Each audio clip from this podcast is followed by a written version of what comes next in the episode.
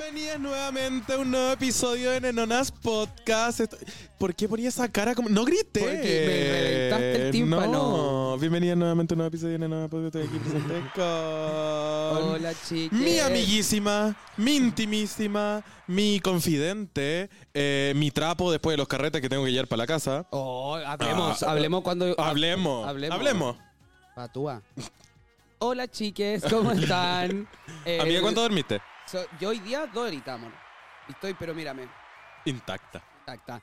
Eh, sí, bienvenidos nuevamente a otro capítulo de Nenonas Podcast. Estamos en el especial del Pride, mi amor.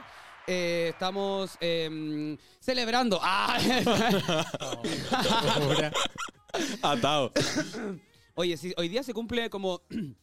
Debo hacer como ocho meses de mi resfrío. Esta tos no me abandona, mi amor. Pero me estoy cuidando, en teoría. En teoría, dicen. Eh, hoy día vamos a estar, no estamos solas. Eh, yo creo que vamos de lleno porque cuando empezamos a hablar nosotras, después queremos con la invitada en esta ocasión, después nos vamos a hablar mucho y después nos largamos más y estamos como dos horas en el podcast. Así que hoy día eh, no estamos solas, nos está acompañando.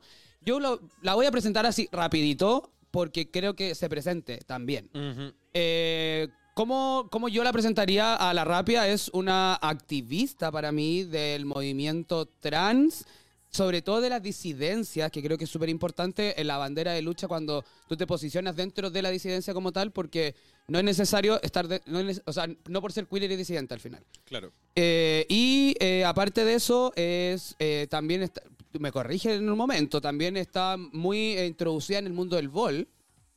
Y eh, nada, un eh, soñaba. No, algo rápido también que quería decir. eh, la hemos nombrado muchas veces acá en el podcast porque de verdad los videos que hace y el activismo que hace, lo- la- las cosas que dicen, siento- sentimos que es como lo que queremos hacer también en el podcast, como de buscar la quinta pata al gato, eh, darle vuelta al asunto, bu- buscar como la última esquinita y, y- y repensar la cosa desde otro lado. po. Así que gran parte de nuestro discurso también ha estado en base a las cosas que habla, así que era necesario que estuviera acá presente. Así que con ustedes. No, Sacha. Prefiero como Sacha, pero después vamos a conversar eso también porque quiero que lo comentemos mientras tu nombre, como de dónde salió todo el tema, porque no sé si todo el mu- te, te deben conocer más como Atacama, como Sacha, pero preséntate, mi amor. Ay, muchas gracias. Hola, ¿cómo están? Aquí estamos tomando una cosita, comiendo unas cositas también. No, sí me encantó. Oye, no, muchas gracias, muy agradecida de la invitación, de estar aquí con ustedes compartiendo. Estoy muy emocionada, muy contenta. Eh, y bueno, en resumidas palabras, podría decir que efectivamente sí, eh, sin quererlo, llegué a ser activista de la comunidad trans, travesti y no binaria. Eh, yo me considero una feminidad trans no binaria. Esto quiere decir que soy una persona eh, disidente en género, pero que se expresa desde la feminidad, sin embargo, mantiene igual eh, una relación armoniosa con el espectro de posibilidades que hay de género, con la masculinidad, con aquello que está entre medio de estos polos por los que se entiende el género, lo femenino y lo masculino, pero me siento más cómoda desde la feminidad. Eh, soy de Antofagasta, soy de región. eh, me vine acá en Santiago en búsqueda de oportunidades hace harto años. Después me fui por la pandemia y ahora volví de nuevo porque una es dura, francamente. Me Por encanta. supuesto. Porque el plato rico se repite dos veces, así que bacán. Y nada, como, como tú bien decías y, eh, y como ustedes también conversaban ahora recién, eh, publico también información relevante en mi cuenta de Instagram que es Atacama Queen. Eh, porque digo que fui, llegué a ser activista sin querer porque en el fondo yo no pensé en ser activista cuando empecé a subir contenido en mi página. Eh, mi Instagram en verdad era mi Instagram personal y hice una funa que se volvió muy mediática hacia un local de Antofagasta porque no me dejaron usar el baño. Y en base a esa polémica empecé a agarrar relevancia. Ah, yo no había cachado dónde había nacido todo. Tema que está intenso ahora el tema del Y, baño. y por eso también, claro, me hace mucho sentido como eh, que, que increíble que después de tantos años esto siga siendo un Tema. tema. Sí. Y así fue como partió todo. Después, aprovechando el revuelo y tener todos estos ojos encima de toda esta gente, eh, dije, pucha, mira, yo soy psicóloga. Bueno, en ese tiempo todavía no salía la carrera, estoy estudiando psicología, decía yo. Tengo todo este conocimiento, todas estas cosas que se hablan. Con mi amistad en Santiago hablaba de una forma y me entendía de una forma súper tranquila y desenvuelta. Y cuando volví a Antofagasta me di cuenta de que allá no eran las cosas así, pues, que había mucha desinformación, mucha ignorancia. Entonces dije, chucha, ¿cómo lo hago? O sea, al final igual eh, pareciera ser que esto que yo hablo con mi amiga y este respeto que hay por la identidad y todo es un nicho al final, es una burbuja. Sí, pues siempre se nos revienta la burbuja, el, el mar de la, de la jaula que siempre hablamos. Claro, he cachado como que eso pasa. O sea, igual es súper válido, es súper importante buscar lugares seguros, buscar lugares donde sentirnos refugiados, sentirnos respetados. El problema es que a veces no nos damos cuenta de que afuera también hay un mundo que no es que sea peligroso ni cruel hacia con nosotros, pero que es muy ignorante y alguien y, y nadie cuida lo que no conoce. Entonces, por eso yo dije, ya, ¿sabes qué? Chao, como que tengo todo esto ojo encima, tengo que hacer algo con esta weá, entonces me puse a hablar.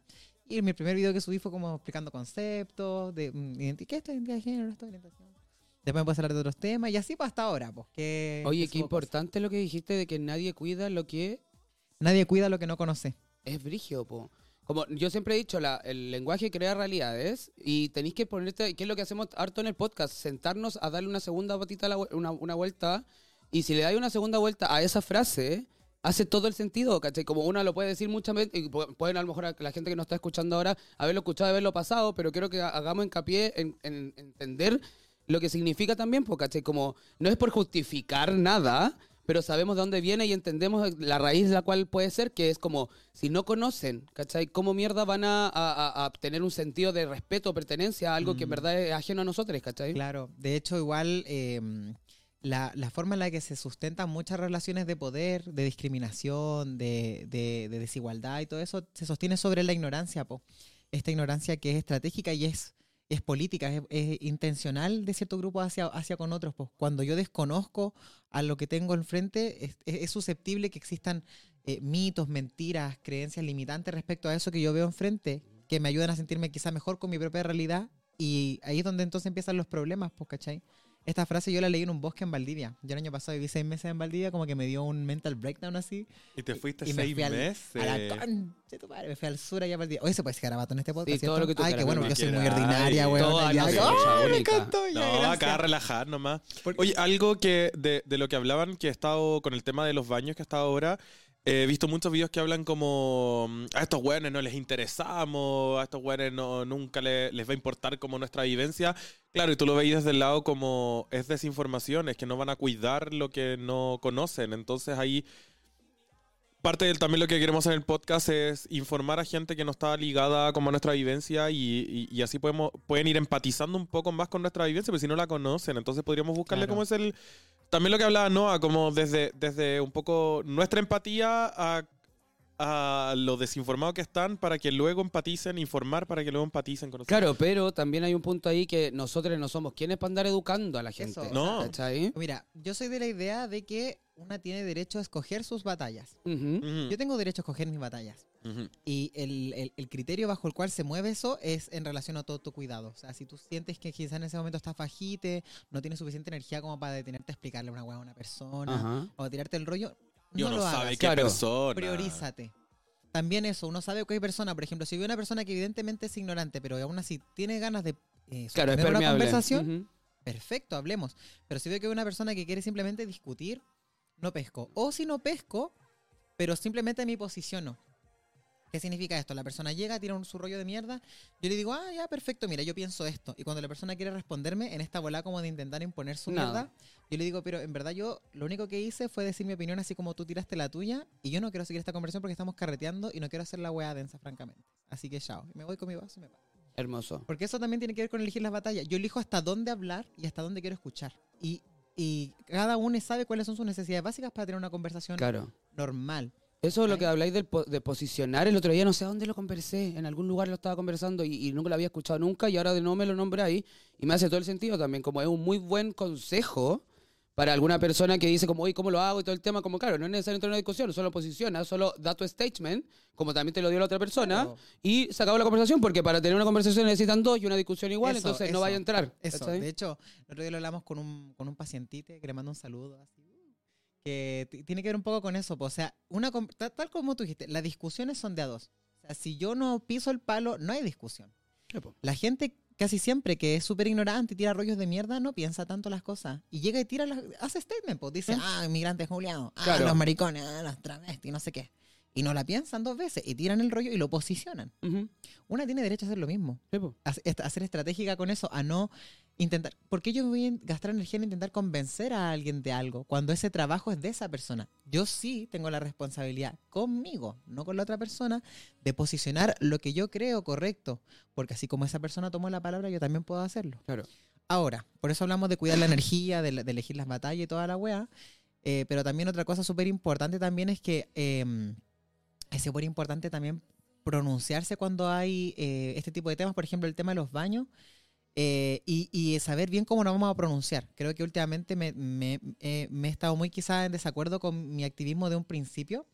Mi activismo de un principio era súper como de, ah, no, esta- eh, es muy como lo que tú dijiste, esta gente culiada que no nos entiende y la weá, y no, y gente cis culiada que me demos la ver. Ya, con el tiempo yo creo que he ido aprendiendo que al final eh, hay dos estrategias, y esto igual se ve en psicología social, como para poder entender las- la- este, este tipo de situaciones. Eh, cuando hay un desencuentro con un- de- entre grupos, tenéis dos opciones. Una es la de vinculación a través de un enemigo en común, que es como la que más se usa ahora. O sea, eh, nosotras disidentes, nosotras mariconas, ah, y esta gente, éteres, Ujú. ¿cachai? Y le satanizamos y en cierta manera agrandamos la brecha de diferencia entre Sí. nosotros y sin quererlo sostenemos más esa relación de poder. Así como tú heterosis, yo maricón. Y perdemos de norte el hecho de sabernos en el fondo, en el fondo personas igual discriminadas sistemáticamente, pero desde distintas áreas.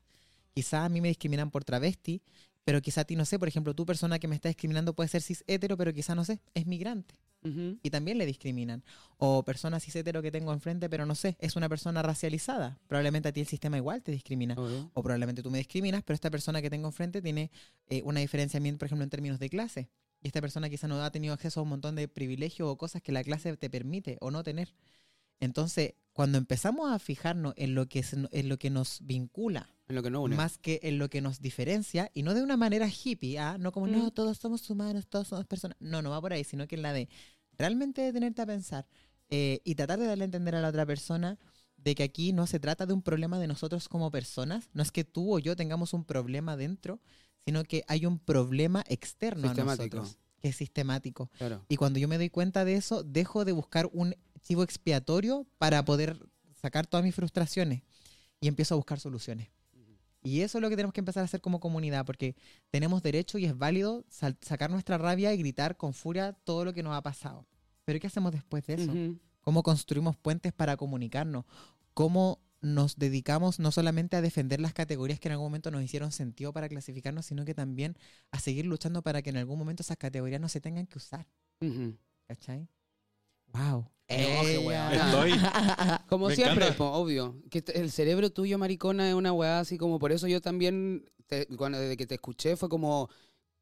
Bueno, mi respeto para el pico, no porque necesites mi respeto, sino que porque es como. Cómo entendís la vida y cómo la vivís también, y cómo también eh, desde, desde, desde la precariedad de, de donde nos posicionamos nosotras, ¿cachai? Como disidencias, que sí o sí han, han, han- han- han faltado cosas, eh, tenía una weá tan de acá adentro que le da como la segunda vuelta, ¿cachai? Como que creo que en verdad es como la, la, la- la definición de lo que hacemos en el podcast, weón, ¿cachai? Porque Ay, Real, gracias, sí. como- Muchas gracias. Compartimos todos los videos que, que subí por siempre. supuesto, Estamos que es porque subiendo al todo. final, ¿cachai? Como que le hacís doble o triple clic a una situación que muchos pasan por encima, ¿cachai? Claro. Que, estás- que se entiende también que, obviamente, también le metís mucho de tus estudios, ¿cachai? Como psicóloga, porque tenéis también un conocimiento de, de, de, de mentes, pues, weón. Claro, un ¿cachai? privilegio epistemológico.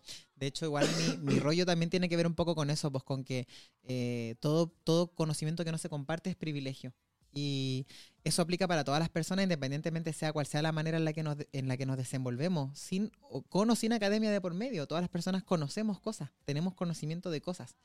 Eh, no sé, por ejemplo, quizás ustedes pueden, por ejemplo, no sé, pues conocer cómo haberse llegado a articular en su talento para poder tener este espacio ahora y ustedes lo comparten conmigo. Entonces ahí, por ejemplo, se anula esta, esta lógica de privilegio y se democratiza un medio de comunicación.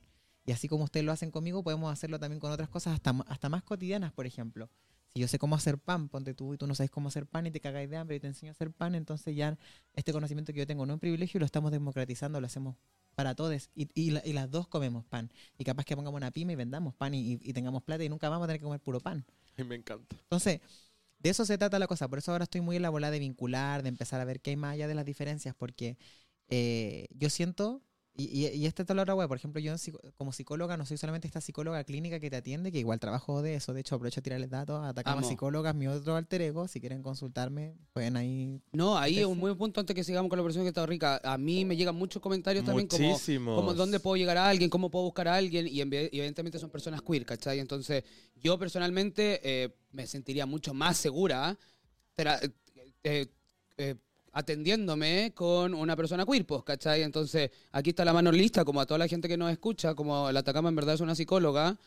Y ya tienen muchas cosas que yo creo yo que te voy a sentir mucho más cómoda contándoselo a la Atacama Y que... más, más allá de sentirse Oh. cómoda, lo que me ha pasado con gente que me ha hablado también del tema, que les cuesta encontrar eh, psicólogos queer y sobre todo con la parte como de identidad, género, todo eso, porque una cosa es tener un psicólogo queer, eh, como a la rapia y ya así, o, o que conoce del tema, pero tampoco, tampoco va a entender la vivencia y cuando yo voy a un psicólogo no quiero yo darle una clase completa de las primeras dos temporadas del podcast Mm. para que entienda como todos mis Claro, términos, todas las cosas, como... Eso pasa. No le va a estar explicando cómo, cómo seguir la situación en un carrete, que realmente me pasó algo, o que yo me identifico con una persona trans no binaria género, O y que le que tan explicar cada como, no sé, pues bueno, Popper, Grinder, Apelo, Claro, como si estoy ¿cachai? no sé, Cruising. Y, la- y, y- Y que la persona esté como entendiendo ¿Qué la mitad eso? de mí. Claro. Sí. Como al final voy a ir a dar una clase al psicólogo. De hecho, como- eso le pasa a muchos consultantes. Muchos consultantes me dicen, maricón, literal, como que bacán este espacio, porque yo al final, muchas veces me pasa que voy al, al psicólogo, psicóloga y termino haciéndole eh, clase de género al- a la persona. O sea, yo pago para educar a un weón que Mm. se supone que debería apañarme. Sí, pues, y ese es siempre el problema con, con buscar psicólogo queer. Eh, Brigio lo que decía eso, como en verdad el popper, el grinder, el cruising, como todo eso. Al final, igual uno de repente. Para nosotros son cosas muy comunes el cruising, Sí, es algo po, que está sí, dentro po. de la comunidad. O las drogas, tirar a pelo. Claro. como- y yo siento que es súper importante también como... Y eso es lo otro, yo creo que aparte de tener conocimiento epistemológico de la U y toda esta weá de la academia, ¿cachai? Como que, que es súper necesario, tampoco me voy a tirar el rollo así como de, oh, no.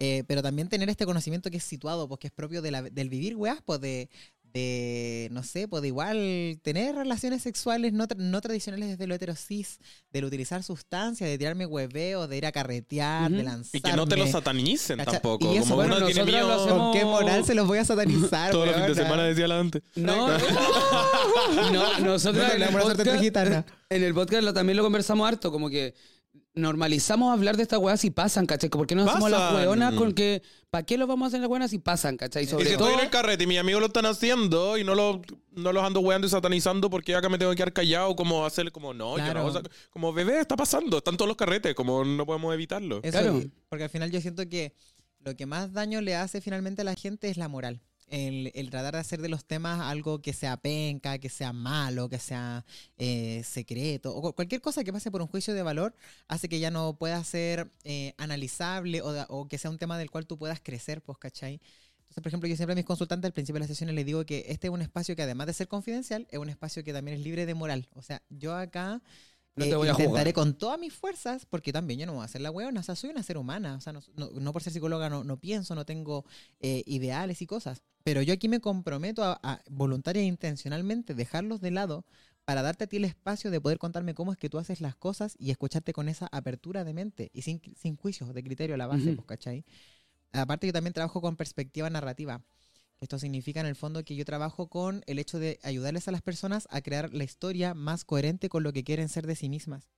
Y para eso no traba- trabajamos en identificar las creencias limitantes que se van desarrollando a lo largo de nuestras vidas para tratar de empezar a ver cómo funcionan, ser estratégicas para ver qué de eso nos sirve y qué no, y empezar a nutrir creencias que sí nos hacen sentido a nosotras para lo que queremos lograr.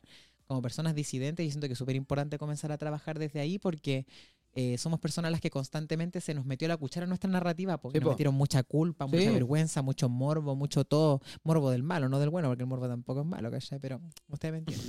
Entonces, ¿cuál es el atado? Que empezamos a, a- a construir una identidad, que al final es una historia. Cuando, nos, cuando nosotros hablamos de nosotras mismas, estamos hablando de un relato todo el Claro, rato. pero la construir con una base más endeble que la chucha. Pero, po. claro, entonces la idea es construir un relato que sea sólido. Claro. Eso te permite tener una seguridad que te ayuda quizá, por ejemplo, a elegir mejor tus batallas, que te ayuda a poder salir a la calle y no sentir que hay una batalla afuera en el mundo, sino que tú tienes derecho a salir y ser tú Claro. o a tener quizá una seguridad que te permita poder ser mucho más selectiva con aquellas cosas que tú sientes que te hacen daño o no.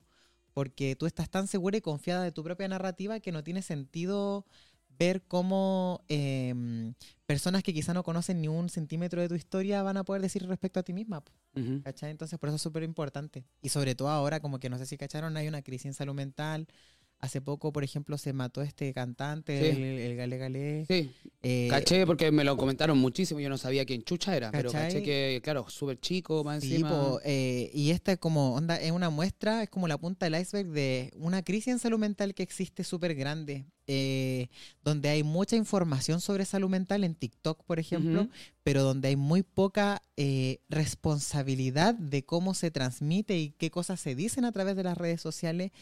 Eh, al punto, por ejemplo, de que, no sé, pues la gente ahora se anda autodiagnosticando cualquier tipo de cosa. O hay videos sobre, ay, mira, esto es HDH, esto es borderline. Y la gente empieza a ver los videos, dice, Ah, yo soy. Ah, tengo 4 de 5, Claro. soy. ¿Y qué pasa? Te, te, te identificas con un diagnóstico que te limita a hacer muchas cosas. Claro. Entonces, por eso es tan importante que O también te a justifica mental. otras. O te justifica otra. Y, ¿Cachai? y ahí perdí agencia. Hay claro, mucha po. gente que justifica. A mí me pasa eso. Iba a decir como, claro, hay mucha gente que se está justificando un actuar de mierda muchas veces, que lo he vivido, Mm. con que solamente se dieron, o sea, se diagnosticaron sola algo, ¿cachai? Y se justifican actuares que efectivamente puede que no sean por eso, ¿cachai? Sean Claro. por algún otro trauma, puede ser por Yo soy, cosa. de la, yo soy de la visión de que los diagnósticos tienen un propósito. Tienen un propósito tienen una función. Tampoco es que yo voy a llegar y me voy a pasear así el diagnóstico a la gente. No, tienen una función, tienen un propósito, que es eh, recoger quizá una cantidad de cosas que nos ayuda a sentir quizá un sentido de realidad respecto a algo. Por ejemplo, ah, mira, em, siento la vida de esta manera, a diferencia quizá de mi grupo de amigues, me encuentro con este diagnóstico, me encuentro con gente que también se identifica desde ahí, nos damos cuenta que tenemos algo en similar o en común, siento que ya no estoy solo, sola, sola en esto. Y eso me hace sentir pertenencia. Eso ayuda. El problema está cuando nos hacemos adictes al diagnóstico o nos identificamos por completo con él y eso nos quita a nosotros sentido de agencia. Que es la agencia, aprovechar de explicar lo que es súper importante, es la capacidad de ser el protagonista, la o le protagonista de tu propia historia. Saber que eh, hay un 50% de cosas que no podemos controlar, la vida, que aparezca una Ujú. persona ignorante al frente de ti, que alguien te discrimine, que qué sé yo. Pero hay muchas cosas que sí puedes controlar, otro 50% de posibilidades que tiene que ver con el que tú puedes siempre decidir. Eh, a diferencia quizá de una persona que no protagoniza su historia, eh, la persona que protagoniza tiene un escenario, un contexto, pero siempre tiene derecho a hablar o actuar o hacer cosas. Entonces, es súper importante como ver, ver, ver las cosas desde ahí, po, ¿cachai? Por- y, y- esto siempre en relación a, por ejemplo, temas como el tema de los diagnósticos, porque siempre recordamos que a pesar de que tenemos este punto de referencia para poder ver cómo nos sentimos o cómo procesamos la realidad, siempre podemos decidir hacer otras cosas o podemos tomarnos de un hilito para poder romper con todo ese tejido de creencias que pensábamos que éramos, ¿cachai? Y eso que, por ejemplo, aplica a los diagnósticos también aplica a nosotros como personas disidentes. Eh, ahora de pronto voy a subir un video que se trata sobre la identidad y tiene que ver con cómo últimamente, así como en algún momento creímos en la iglesia, en los dioses, en otro momento, por ejemplo, creímos en grandes instituciones y de a poco empezamos a perder la fe eh, en Dios, en las instituciones, estos, estas es como grandes weas que nos daban como sentido de realidad o de Sí. pertenencia a la sociedad, se caen, po. Vivimos como en un mundo sin esta certeza.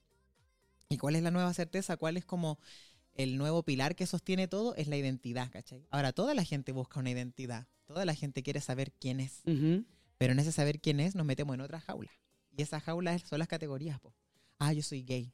Ah, yo soy bisexual. Ah, yo soy lesbiana. Ah, yo soy no binaria. Ah, yo soy género fluido. Ah, yo soy trans. Ah, yo soy de una transfeminidad no binaria. Como que al final, al igual que los diagnósticos, no voy a decir que no es válido identificarse con algo. Es súper válido. Es un punto de referencia. Pero tú no eres solo eso. ¿Cachai? Por eso hay tanta gente que se atrapa, por ejemplo, no sé, pues he tenido muchas experiencias con hombres gay que les he gustado yo. Y que han querido follar conmigo, han querido conocerme más, han querido tener una relación conmigo. Hombre hetero también. Pero pues, sobre todo con las me ha pasado últimamente que eh, les gusta y se confunden y se atrapan porque son hombres gay. Claro. Oye, pero ¿cómo si yo soy hombre gay? Entonces tú eres una mujer trans. Entonces si tú me gustas, te estoy invisibilizando como mujer. O si tú me gustas, entonces no soy gay y soy hetero. Y empiezan a atraparse, atraparse, atraparse. Claro. Y tú te das cuenta de que las categorías no te sirven, no te sirven tanto, po, porque te acotan. Es que depende cómo tomáis la categoría también, pues, vieja, porque al final, claro, como tú lo decís, efectivamente, cuando no tenéis el, el- el tiro de mira, que de dónde posicionáis la categoría también, porque es algo que nosotros también lo hemos comentado harto, como hay mucha gente que es como, no, yo no me identifico con nada y fluye todo el tema, todo bien, ¿cachai? Como jamás te vamos a obligar porque no, hay que, no, no es necesario entrar o no entrar en una categoría o sentirte parte o no.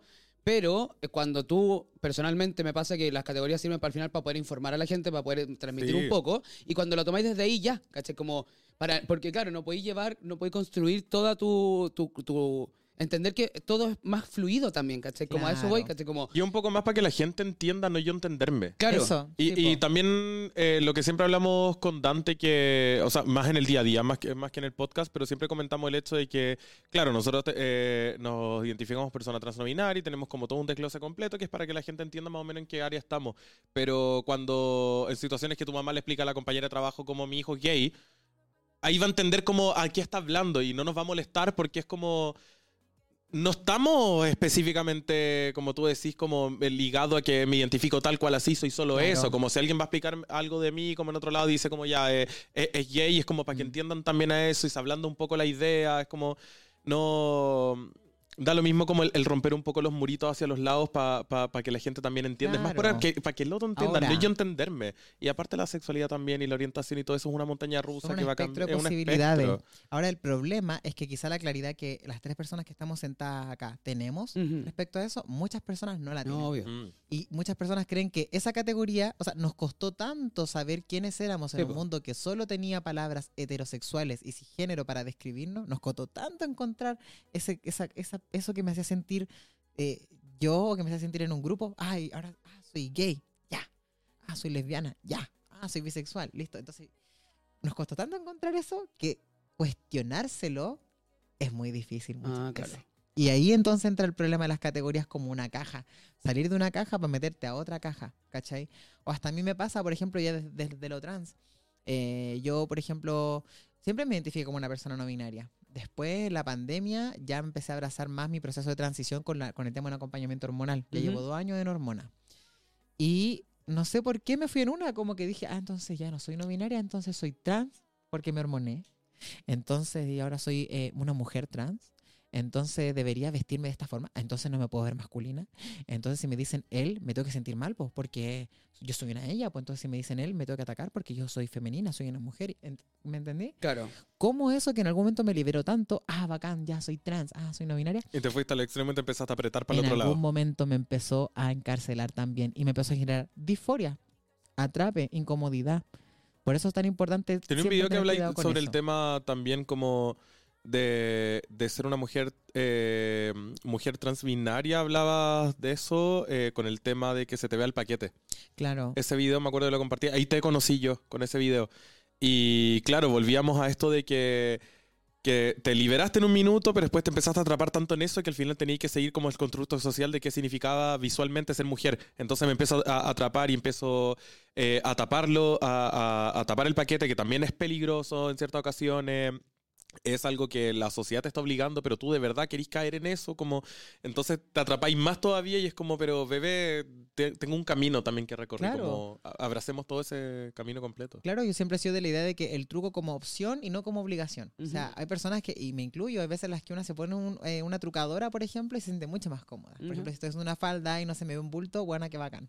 O si yo estoy, no sé, pues, en una situación en la que quiero que todo esté en su lugar, bacán. Pero, ¿qué pasa cuando ya empezamos a sentir que el hecho de tener el, paquete ahí me invalida como feminidad? El hecho de tener pene, eh, siendo una, una persona que se envuelve desde la feminidad, no es posible. Y es porque toda mi vida he escuchado narrativa o he visto en imágenes, en referencias, o cuando veo, por ejemplo, referencias de lo trans, veo todas estas personas hiperfemeninas cuando se trata de las feminidades trans, o estas personas hipermasculinas cuando se trata de masculinidades trans, o estas personas hiperandróginas cuando hablamos de no binarismo, ¿cachai? Y de nuevo están como encasilladas en Que cajas. empezamos a entrar en esta política de la identidad y nos olvidamos de que como personas eh, disidentes vinimos no a reproducir nuevas categorías o nuevas Claro. jaulas, sino que con nuestra existencia, que para mí es un superpoder, vinimos a nadar contra la corriente, no para, para- porque solo queremos luchar con ella, sino que queremos llegar a la otra orilla y crear otra corriente también. Sí. ¿Cachai? Como en algún momento nuestra existencia que se vuelva casi como un virus de computadora que desconfigura toda la wea y hace de esto un nuevo sistema. Y ese es el foco, creo yo. Pero con toda la conversación creo que es muy importante que al final nuevamente hace match con lo que siempre tratamos de, de entregar, que es planteártelo nomás, levantar el punto y darle una segunda vuelta y decir como, oye, lo estoy haciendo o no, y no es, re- no es recriminar a quien lo está haciendo, no es recriminarte, no, no te tratís mal a la persona que está escuchando esto ahora como, ay, yo sí lo he hecho, no lo he hecho, no es el punto, es Mm. eso, ¿cachai? Creo yo que lo que tú haces normalmente, y por eso, weona, siempre estoy como, weón, esta concha su madre, que el cerebro culiado, como es levantar un punto y darte una segunda vuelta en tu cabeza nomás. Y, que, y quédate con esto y anda a tu casa, Eso. estás cocinando y te vas a acordar de esto. Como que eso es lo que a mí me gusta, como Y ir que un sea algo poco más introspectivo de uno. Como Claro. Lo, lo que decía eso como de... eh, hay, hay gente acá que no está escuchando y todo, como tampoco se trata de que ir a la calle a apuntar como no, es que yo escuché la Atacama que dijo... Claro, jamás. Eso, No. es una No. invitación. Que se- y que Es sea de uno, que sea de uno. Como de nuevo, preocúpate de tu cabeza, de tu ser, de tu identidad. Y si otra persona se ataca con ciertas cosas, se ataca con ciertas cosas y tendrá su Y propio chao, proceso. sí. Esa persona va a tener su propio proceso de encontrarse y quizás le ha costado desde otro lado. Y si quiere seguir la, la- el constructo social de que es ser una mujer. Eh, Más eh, binarizada y- Claro, y con o un hombre binarizado, entonces. perfecto, Perfecto, claro. está en su proceso. Que esto sea como procesos personales. Claro, de hecho, No queremos eh, ir a andar apuntando los dedos con los otros porque yo soy más disidente que tú, entonces no, no te vistáis así porque de nuevo está ahí eh, hablando todo lo que el machismo quiere ver de una mujer como bebé. Está en no. su proceso, tú ten el tuyo. Sí, pues que paja la weá, como que al final yo encuentro que... Por eso, y por eso mismo también es importante empezar a cuestionar estas categorías de identidad, pues, ¿cachai? Porque de aquí se desprende otra cosa que es como esto que viene de la época medieval, weona, pero como que ahora es lo mismo, pero modernizado, con celulares de por medio, que es como esta inquisición, ¿cachai? Como que la gente ahora, eh, todo es funable, todo es inquisible, todo es apuntable, todo es castigable. No, esta weona, mira, no dijo todo es, no, esta weona es binaria, ah, la mierda. O, ah, mira, la Takama Queen dijo esta weá. Ah, mira, la weona falsa. No sé, por ejemplo, el otro día subí un video de mi titulación y yo fui y dije, eh, las personas trans no somos víctimas de nada ni de nadie. Y esto, yo cuando dije eso, lo dije porque yo estoy cansada de la narrativa de las víctimas, como de todo el rato empezar. Que la gente nos vea a nosotras como víctimas, oh, Sí. las víctimas sistemáticas, oh, pobrecita la trans, oh, pucha, no, no, si las trans de- dejen sufrir tan difícil. sí.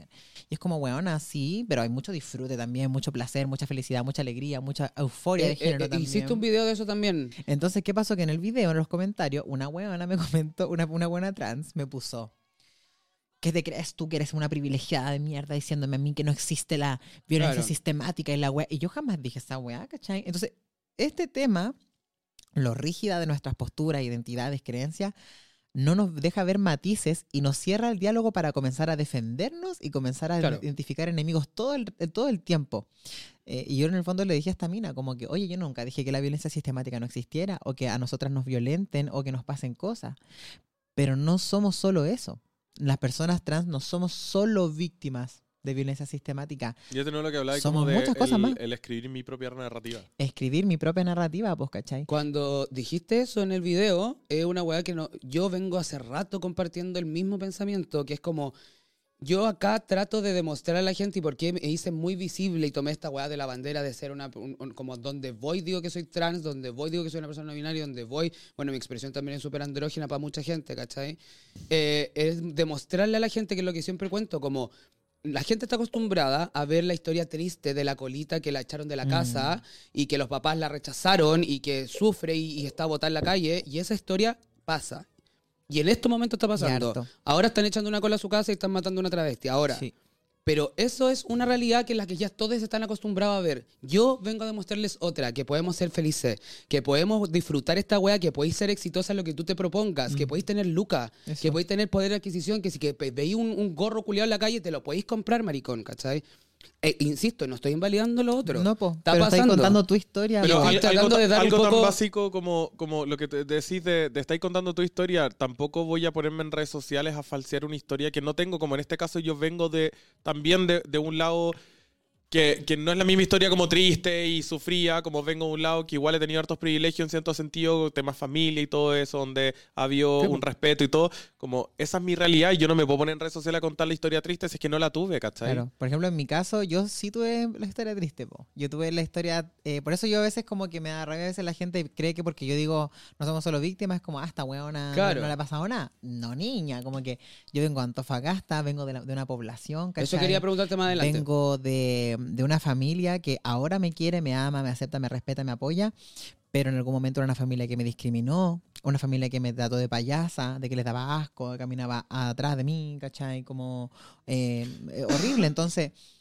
¿pero qué pasa? Pero igual teniéndola o no teniéndola, es que a lo que yo voy con esto es que a las personas nos, o sea, a- a- pasan cosas en la vida, pero una elige finalmente cómo darle un lugar a estas cosas que no están bajo nuestro control, que es lo que hablaba de la agencia hace un ratito. Eh, me, me voy a definir siempre desde eso que me hizo sentir mal. Me voy a definir siempre en base a las cosas que me ocurrieron como discriminación, como esta guana del baño, que la gente, que esta guana me dijo acá, que esta guana me trató de hombre, que no sé qué. Me voy a definir siempre desde el sufrimiento o me voy a dar la oportunidad yo misma, a mí misma, de también contarme cuando yo cuente mi historia, aunque me la cuente yo sola en mi mente, a mí misma, contarla de manera integral. Yo tampoco quiero acá caer en un positivismo tóxico, que es una weá que está muy de moda en las redes sociales, como de no, todo feliz, vibra alto. No se trata de esa weá. Se trata de que cuando tú leas el cuento, puedas leer todos los pedacitos de la historia, que te des cuenta de que la historia de la persona que hay eh, en, en- en tu historia eh, es una persona a la que le pasan muchos acontecimientos, que pasa por muchas situaciones, comparte por- con muchos personajes y es un personaje muy complejo, que tu, que tu historia no es ni una comedia ni una tragedia, es una película tan buena que tiene de todo, ¿cachai? Entonces, cuando tú te das cuenta de eso, eh, el, el nivel de ansiedad y de- y que puede, por ejemplo, existir en la vida de una persona disminuye tanto y empezáis a dejar de defenderte quizá tanto de la vida y empezáis a disfrutarla y vivirla más. A veces eh, en el, en el hiperreconocimiento de nuestra calidad de víctima o en el hiperreconocimiento de esta violencia sistemática que nos rodea, nos quitamos la posibilidad de poder disfrutar nuestra vida y, de olvi- y, de- y nos olvidamos de que eh, sí, somos abiertamente maricones y por eso nos pasan muchas cosas, pero también somos abiertamente maricones y por eso pasan muchas cosas lindas. Hasta estos mismos carretes, esta misma, eh, esta misma posibilidad de vivir la sexualidad en, en, toda su, en todo su esplendor, ¿cachai? Esta misma posibilidad de poder vestirme como yo quiera, usar la agua que yo quiera, que claro, me cago de miedo quizá en un lado, pero después en el otro me siento regia. Y eso, es, esos matices son los que son importantes de recordar, pues, ¿cachai? Y los que tienen de mano una protagonista diferencia quizá de una víctima de su propia historia. Ujú. E insisto, y con esto quiero dejar súper clara la idea, no estoy diciendo que no exista violencia sistemática, Obvio. no estoy diciendo que no pasen weas penca, no estoy diciendo, literalmente yo las veo, esas cosas yo las viví y las veo en mis consultas todos los días. O sea, de verdad yo soy una persona que tiene súper claro eso. Ujú. Pero también tengo claro que tenemos el derecho como personas, que merecemos eh, nosotras como personas, en general, ni siquiera como personas de la comunidad, a poder tener una historia matizada y que también tenga cosas bonitas que contar. ¿Cachai? Es No palpico, ¿no? period. Sí, porque al final es posición. Yo ya me siento Microphone terapia. drops. Ya no, Eh, no voy a ir mal. no, es, yo es muy importante eh, Son 30 empezar. Vamos. es muy importante empezar a hablar desde ahí también, ¿cachai? Que yo trato de siempre entregar ese mensaje como a- a- mostremos cosas, nosotras que tenemos las redes sociales abiertas, ¿cachai? Que llegamos más gente que ir con un- algún mensajito como mover, remover algo en una persona.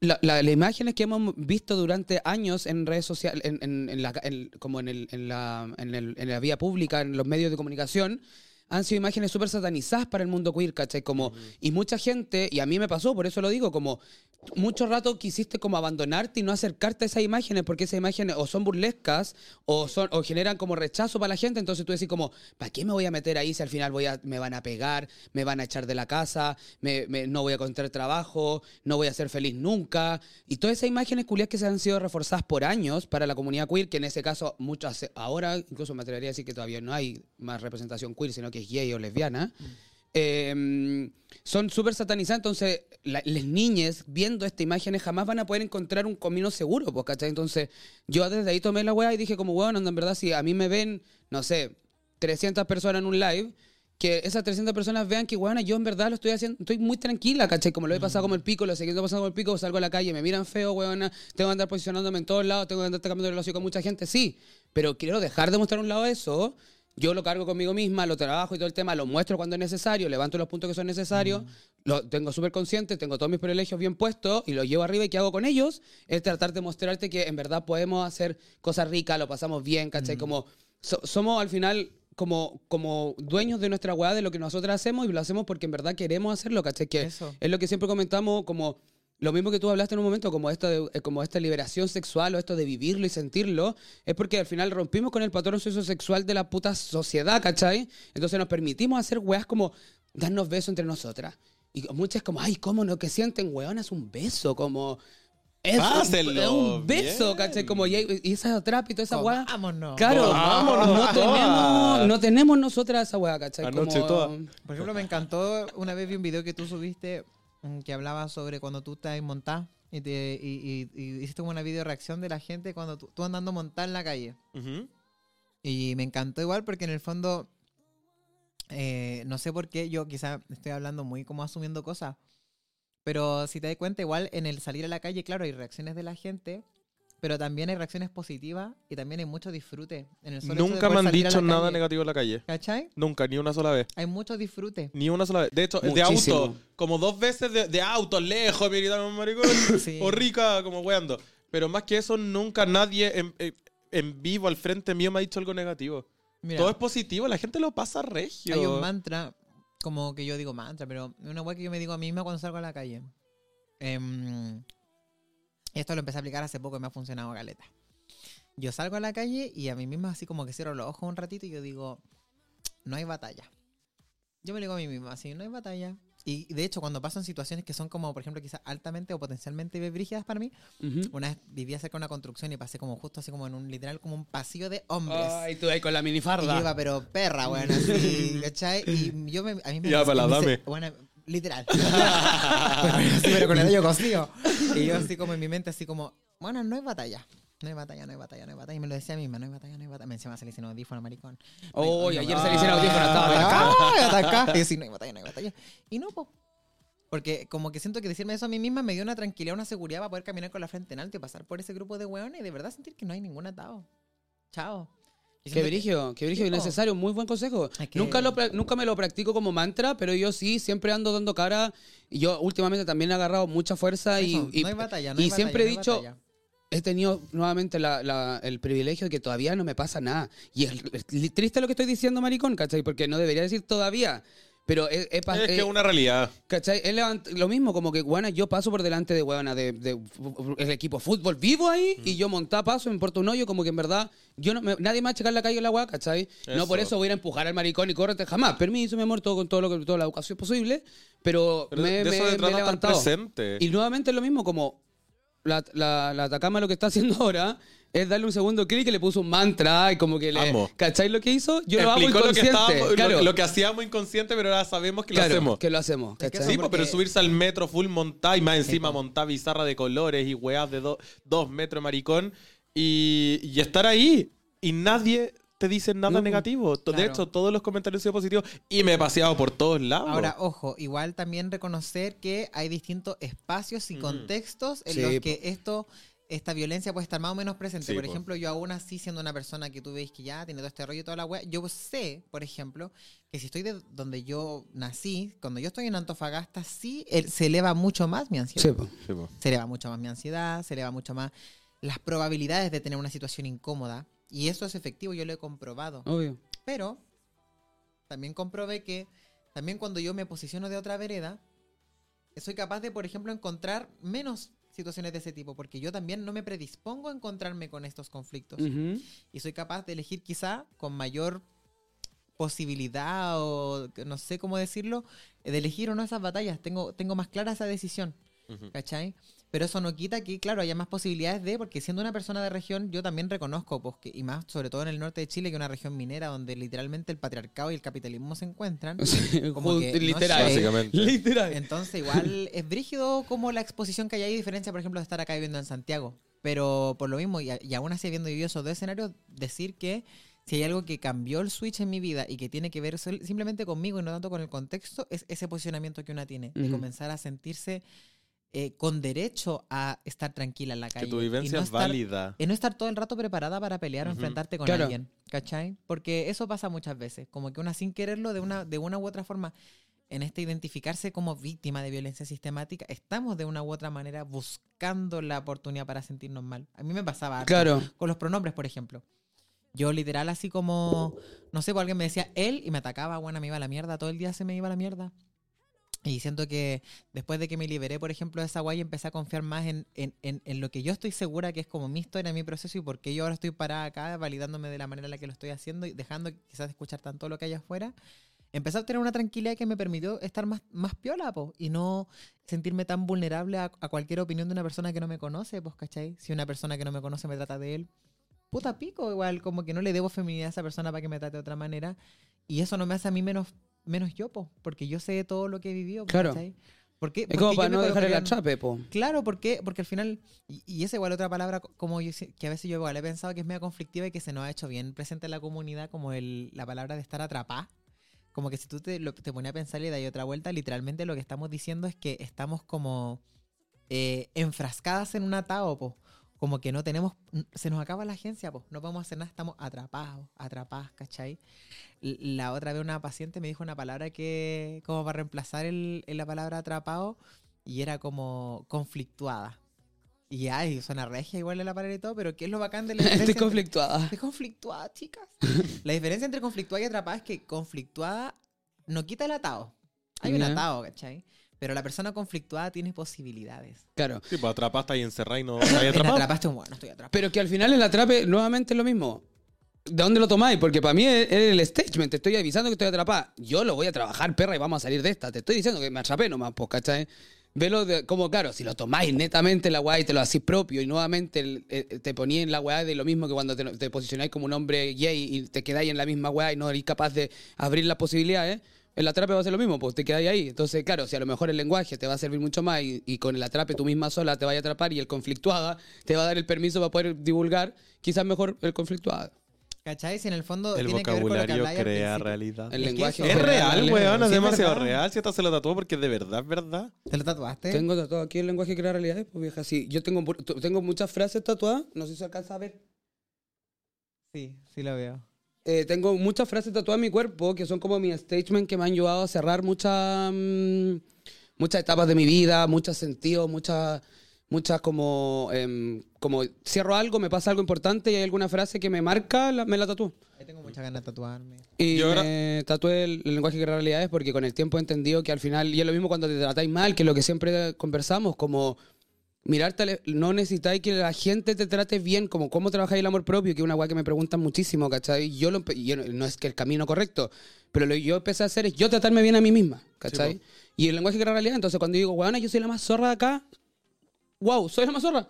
Porque lo dije, porque me lo creo, porque lo digo, Sí, porque el po. lenguaje crea realidades. Si te estoy literal, si- diciendo, si el soy la buena ejercicio más te- fea. Si te sirve el ejercicio, mirarte al espejo y decirlo, vos Sí, dale. po, obvio. ayer, ayer yo tu- tuve un evento y estaba muy estresado porque era, fue muy caótico todo, o sea, pero resultó bacán, pero, pero estaba con mucha energía porque fue mucha pega por muchos días. Y después cuando estábamos con los chiquillos en el, en el depa de un amigo, cuando estábamos en el depa de Noah, eh, que vino hace un par de semanitas, vayan a escuchar el capítulo, eh, eh, ahí me empezaron a felicitar, todo, hicieron un brindis como por la Javibi, no sé qué, por el, el proyecto y todo, y ahí me bajaba la ansiedad, pero bueno, después fui al baño, me miré al espejo y de verdad en el espejo me felicité por toda la sacada de chucha que tuve. Muy Mirándome al espejo lo dije en voz alta varias veces hasta que me lo creí, y ahí recién me bajó la ansiedad real. Como a, a mí personalmente me sirve mirarme al espejo y decírmelo. Mm, Y, y mientras más me lo digo, más me miro los ojos, bueno, me emociono y digo, "Con- concha tu madre, es verdad. mm. De hecho, también como invitación, muchas veces quizá igual eh, una invitación a hacer es el ejercicio de detenerte en un momento a pensar en general cómo te hablas el día, en el día a día. Yo siempre reto a mis amigues por eso. Siempre le- les reto cuando es típico lo- los comentarios negativos, ah, estoy muerta, hoy estoy fatal. o No, hoy que como soy ve- weona. Sí, como, y siempre les digo, bebé, no te trates así. Lo mismo de, de nuevo, el, el vocabulario que era realidades, pero a mí me, me- me ha cambiado mucho los últimos años en que no me hablo en negativo. Nunca hablo de mí en negativo. Me carga y nunca lo voy a hacer. Pero eso, más que para de carro, es como bebé. eh, Bajémosle, bajémosle a eso, como podemos hablar en positivo de ti. No, es igual les pego el reto. Ya, si cuando estás en confianza Ella les se la palabra, ella la Sí. mencionaba, la arrastraba así como, oye, culiada. Sí, no, si estamos en confianza les pego el reto y digo, weona, trátate bien. No, trátate pero- bien. ¿Por qué tengo que estar yo que te quiero mucho tratándote bien como tú te deberías llamar como eres tú, como cuídate po. tú, si Sí, tú el resto te está tratando bien, ¿por qué, te- ¿por qué tanto te cuesta a ti? ¿Cachai? Sí, po. Cosas chicas. De hecho, a, a mi pololi empecé hace un par de años ya a decir como bebé, cambiemos esas palabras, habla en posi- intenta hablar en positivo de ti. Y Habla- también lo he háblame feo cambiado. solo en la cama. Háblame feo a mí. Puta sí. Ah. La mona china. Ay, me encantó. Oye, Ah, ¿sonó? hemos, hemos- sí, pues sonó, hemos batido harto la lengua y ahora estamos con el ocha, no lo hemos, no- yo me lo he tomado todo el rato. No me queda un tercio. Oye, Oye. pero ¿es jocha o ocha? Jocha, díganme ustedes, Yo según digo- yo es jocha. Yo digo igual jocha. Tú dijiste ocha, me lo pegaste. Yo dije ocha porque. Porque la H es mudita. La H es muda. Oye, sí, eh, estamos ahora tomando Hocha Bao, ahora el momento de la publicidad, chicas. Pero eh, yo no lo había probado, me- no voy a mentir, nunca lo había probado y sabéis que me gustó harto. Yo lo Está estoy bien rico. amando. Y es vegano, por lo que tú los pediste vegano, po. No, pero la, mm, la, la, la chiquilla me dijo que venían todos con leches vegetales. Este está Chao. exquisito, me encantó. Y tiene pelotitas. Son Sí. perlas de mandioca, ¿no? Ma- No se llama mandioca. Sí, de- eh, de- sí, creo que es tapioca. Ta- Tapi- Tapioca. tapioca, no, las pelas de mandioca también existen y Ah, también se inflan, pero quizás son más Mm. chiquititas. Ahora nunca he ¿Y tenido tapioca? pelota en mi boca, güey. Eh. Por eso yo estoy calladita. Eso no, la escuché. Oye, no, y están como, como que, como, como blanditas. Sí. Oye, yo quería preguntarte algo antes de continuar. Tenemos una sección de preguntas más adelante, pero, Ay, me encantó. Pero antes ah, habíais comentado de que de repente te pega muy fuerte la disforia. Y algo que a mí igual me preguntan bastante, yo personalmente nunca he tenido muchas eh, conflictuaciones, como era la palabra que había. ¿Conflicto? No, pues porque no era trape, po. Era... Ah, eh, conflicto. ¿De con- conflicto? ya, no, había, no he tenido tantos conflictos con la disforia en general, porque, claro, con el tiempo yo también ido abrazando toda mi feminidad, mi masculinidad, y al final yo entiendo tampoco que nada es masculino o femenino, y ahí está todo otro rollo de mierda. Pero a lo que voy es que me han, me han hablado hartos niñas como, oye, tengo disforia, ¿qué hago? Y yo en verdad no sé, como, tú cómo lo vivís desde tu propia vivencia, ¿cachai? Cuando vi- con- convives con la disforia, porque según yo la, la- la- la disforia pasa a, a tener que saber vivir con disforia. Mira, muy buena pregunta. Yo creo que mm, el primer paso que creo que sirve mucho es poder saber que una no es la disforia, que una no tiene disforia de género. Ujú. Eh, hay una mala costumbre que Espera, viene- pl- explica primero qué es disforia, porque a lo mejor hay gente Ya, que mira, no- primero contexto. O Sí. quizás nosotros tenemos un concepto más social y Es tú mira, sabes la más disforia de desde la parte género- de psicología. Claro, la disforia de género es un diagnóstico psiquiátrico. ¿Ya? Ya. Es un diagnóstico Ya. psiquiátrico. Disforia en latín significa malestar. Es el malestar de sentirte en el propio cuerpo. Es un malestar contigo mismo, con tu propio cuerpo, con tu propio, con tu propio ser. Un no disfrute. Esa es la disforia. Contrario a, di- a disforia, euforia. ¿Ya? Entonces, disforia de género habla de una persona que se siente incómoda en relación a cómo ha sido socializada respecto al género. ¿Ya? ¿Y qué pasa? ¿Cuál es el problema? Que la disforia de género como, eh, como, mm, perdón, como diagnóstico psiquiátrico nos habla en el fondo de una patologización. Esto quiere decir de establecer como una enfermedad, en cierta manera, mental en las personas, supuestamente por el hecho de no sentirse cómodas con el hecho de estar habitando el cuerpo de la manera en la que se les ha obligado a hacerlo, ¿cierto? Entonces, eh, efectivamente pasa que la disforia es real. O sea, es una, es una palabra que nos ayuda a describir un, un sentir Ujú. por ejemplo, yo siento disforia. A- ayer me atrapé, me dio disforia, yo era la actividad tuya y al final no fui porque me atrapé, ¿cachai? Como que me dio disforia. Ay, perdón, me conflictué. Entonces, entonces eh, la disforia es real, ¿cachai? Ahora, ¿somos disfóricas? ¿Cachai? Por sentir disforia, ¿somos, ¿somos la disforia? No. Yo eso creo que es importante tenerlo claro. Yo a veces siento disforia. La disforia a veces viene a mí como una nube y luego se va. ¿Cachai? Es lo mismo que la ansiedad. Yo no soy la ansiedad. Ujú, Claro. Yo puedo tener un momento ansioso, puedo sentirme ansiosa en algún momento, Ujú. pero yo no soy ansiosa. Cuando yo digo soy ansiosa, soy disfórica o qué sé yo, eh, tomo un sentido de identidad con ese malestar que no me permite ver más allá de él. Y que eh, aparte te, te atrapa, perdón. Y eso te Eh, atrapa. te atrapa en el sentido de que no vaya a escapar nunca de eso, po. claro. ¿Cachai? Entonces cuando lo entendís que es esporádico. Y también te quedas un poco en la vivirlo. zona de confort en, en que hay estado toda la vida como atrapada en esta ansiedad y, no- y como al final, ah, tengo Es ansiedad. que mira, el, y se acabó, no voy a hacer el- nada. el saber que Me viene y va te, ayuda a poder, primero que todo, aliviar la ansiedad que genera sentir en ese momento específico que esa sensación de malestar es horrible y que no se va a acabar nunca. Porque Claro. de verdad que uno siente, ayer yo de verdad sentí, conche tu madre, weón, así me voy a morir, como que weón, no soy tan fea y no, y esta ropa culia me queda como el pico y nunca, no sé qué. Claro. weón, weón. Entonces, recordar que una no es la disforia, sino que una siente disforia en momentos, te ayuda a poder, primero, sacarte por último ese grado de la trama. Sí, como, oye, en algún momento esta weá se, Se va a ir, pasar". eso voy. Es el punto más importante Primero. como primero, como entender que es esporádico y que en algún momento se va a acabar, entonces tenéis que hacer algo para poder quitarlo, Eso. pero no va a quedarse. es real, ocurre, se siente, pero tú no eres eso, Ujú. sino que eso pasa. Tú puedes sentirlo, pero también después se va a ir. Uno. Dos, yo no soy la persona disfórica. Que lo- esto, ojo, no es la misma idea que el principio, pero una reiteración. ¿Por qué yo no soy la persona disfórica? Porque la disforia no se origina porque yo nací con disforia. La sociedad tiene ciertos discursos para entender lo femenino, lo masculino, ser hombre y ser mujer, que no son coherentes con la diversidad de formas que el ser humano en general tiene para poder habitar esas cosas. Y yo, al tener quizá la habilidad o la posibilidad de poder sentir y ser auténtica conmigo misma, me doy cuenta de que no con- concuerdo quizá con estas ideologías sociales y empiezo a desarrollar este malestar. ¿Qué quiero decir con esto en español?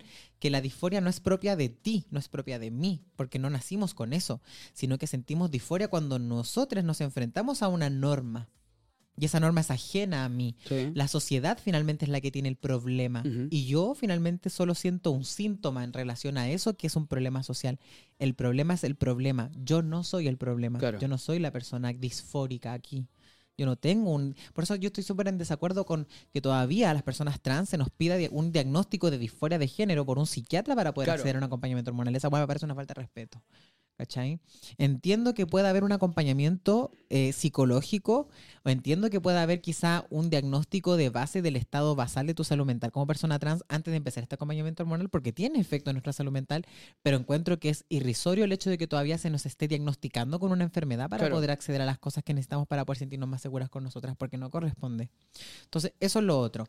Y tercer tip, el tercer tip para mí, eh, ante todo, y creo que esto sirve no solamente para las personas trans, sino que en general es como saber en el fondo que acá lo importante es que tú te sientas cómoda. No forzarte si es que puedes, porque a veces hay momentos en los que uno no puede como quizá tener tanta libertad, pero si es que puedes también elegir tus batallas. Es- a eso voy yo, un poco lo mismo de antes. Yo en el fondo, por ejemplo, no sé, po, ayer estaba súper atrapada. Una forma, entonces yo dije, ya, me, me quiero exponer a este atrape ahora, quiero de verdad luchar tanto con mi disforia en este momento. ¿Puedo no hacerlo? Mira, puedo no hacerlo. Claro. Me conversé con mi amiga, le dije, es que al final creo que no quiero ir, prefiero quedarme en mi casa, me quedé en mi casa, vino mi roomie, sacó un caño, yo hice panqueque, me sentí bacán, te y se me pasó la. Eso. ¿Qué hubiera pasado si me hubiera obligado a ir? No, y me voy a poner esta weá y no, pues no, no, no puedo no ir. weá- andado unique. me hubiera andado más atrapa que la mierda. Ah, hubiera Y un gasto de energía innecesario. Y un gasto de energía innecesario. Entonces, elegir tus batallas. No tienes por qué luchar con ese malestar. Cada día va a ser mejor y va a ser más fácil. Y si ahora te sientes mal, no te fuerces a no sentirlo. Acepta que lo estás sintiendo y acepta que es temporal. Y busca soluciones que en el momento, a corto plazo, te hagan sentir mejor con eso.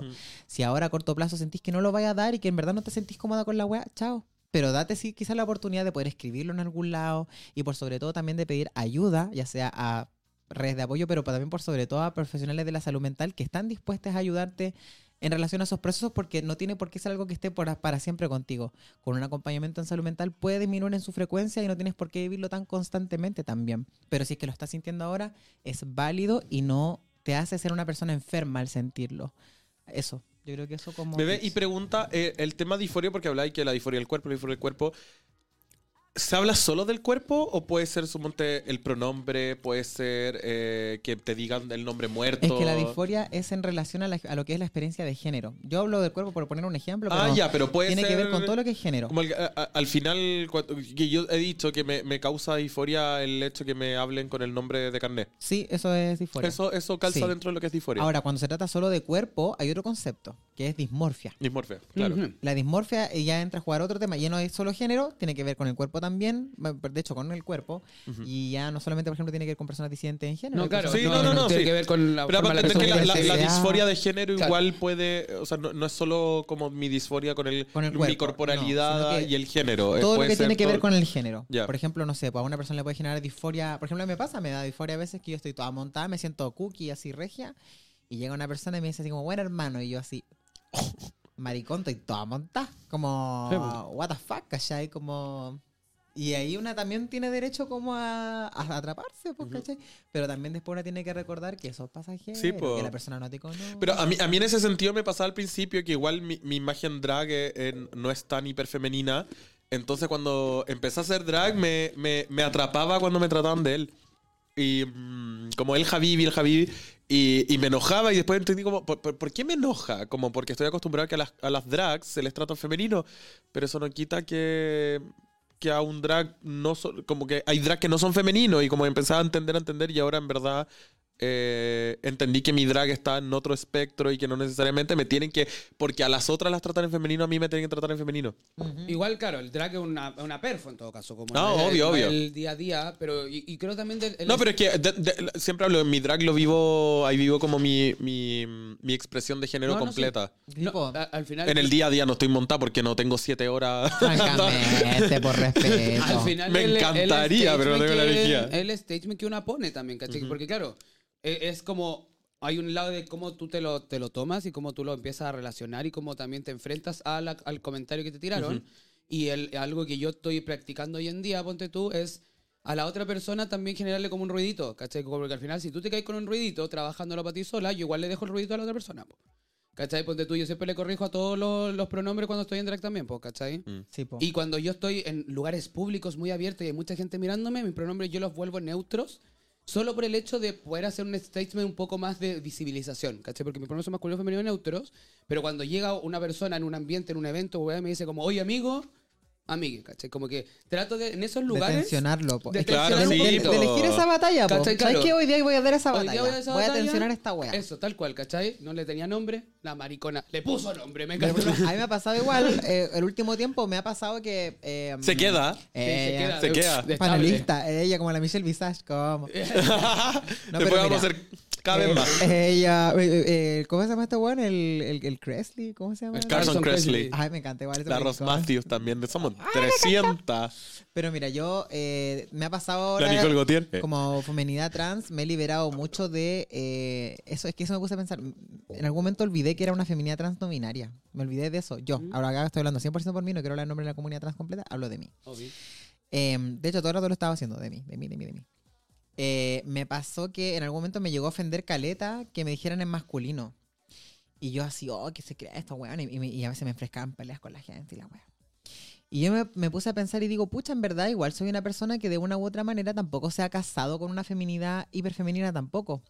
Eh, he decidido yo voluntariamente eh, mantener mi calvicie, he decidido voluntariamente darme el permiso quizá de a veces no expresar tanto esta hiper- hiperfeminidad, eh, porque es en base siempre a mi comodidad, por sobre todas las cosas, más que a representar algo. Y de hecho siento que las veces las que más me esfuerzo a representar cosas es cuando trato de forzar este esta feminidad. Hay momentos en los que aún así, toda montada, como les contaba, no lo logro tampoco. Hay gente que igual me trata en masculino. Y ahí yo me puse a pensar, ¿por qué me tengo que sentir mal cuando me tratan en masculino? Como si me estuvieran diciendo conche tu madre por decirme él. Y no es lo mismo, po. Me puse a pensar de que dentro de mí hay una energía masculina también. Y me puse a pensar también en que tengo derecho a entender en mí la masculinidad de otra forma que no sea la que yo creo que la gente ve Claro. cuando me ve, pues, ¿cachai? Cuando yo me sentía ofendida por ver lo masculino, una vez lo hablaba con mi terapeuta, me preguntaba, ¿pero tú qué, qué te imaginas cuando tratan a masculino? Y yo pensaba al tiro como en un viejo culiado, así. Claro, como muy, de- como muy En un hombre malo, culiado. Pero después yo, después yo me dijo, pero ¿y, y tú conocí otras masculinidades que te caigan bien o que te gusten? Y me puse a pensar, puta, en mis hermanos transmasculinos. Claro. Me puse a pensar en masculinidades trans no binarias. Me puse a pensar en amigos maricones, hombres gay Claro. que yo amo con mi vida, que son bacanes. Me puse a pensar en hombres bacanes de mi vida. Y yo dije, oye, ¿sabéis qué? Eh, entiendo que a mucha gente no la acomode. Ojo, yo no voy a decir con Por esto como de, oye, dígale como quieran. No, ni cagando. Pero estoy hablando como desde mí, desde mi experiencia, como que en algún momento me, me di cuenta de que la masculinidad tampoco tiene por qué ser una ofensa Una para conmigo. claro. Y puede también ser una narrativa que yo pueda tensionar. Masculinidad no es lo mismo que machismo y tenemos súper asociados esos eso, dos conceptos. Eso, puede, la masculinidad es- no es un patrimonio eh, netamente eh, de- del patriarcado. La masculinidad puede ser una energía que también podemos reivindicar nosotras, Sí. las personas eh, LGBTeras, ¿cachai? Que podemos reivindicar las disidencias como un espacio para crear cosas muy bonitas. Eh, les drag king, por ejemplo. ¿Cachai? Yo sigo hace rato el trabajo de Ethan Sword, de este drag king que quiero mucho y le mando un saludo igual. Y también, pues, por ejemplo, bebé. ¿Cachai? Pienso en él y digo, pucha, eh, me imagino esa masculinidad ahora cuando me dicen él. Y me siento mucho más tranquila yo. Eh, casi siempre cuando me dicen él, en todo caso, son personas que no me conocen. Todas las personas que me conocen me tratan en femenino. Y con eso me quedo, pues, ¿cachai? Eh, y cuando no me conocen, ahí pues elijo la batalla, pues. Si me interesa que esa persona me conozca, digo mis pronombres y- Claro. y corrijo, maricón, mujer ante todo.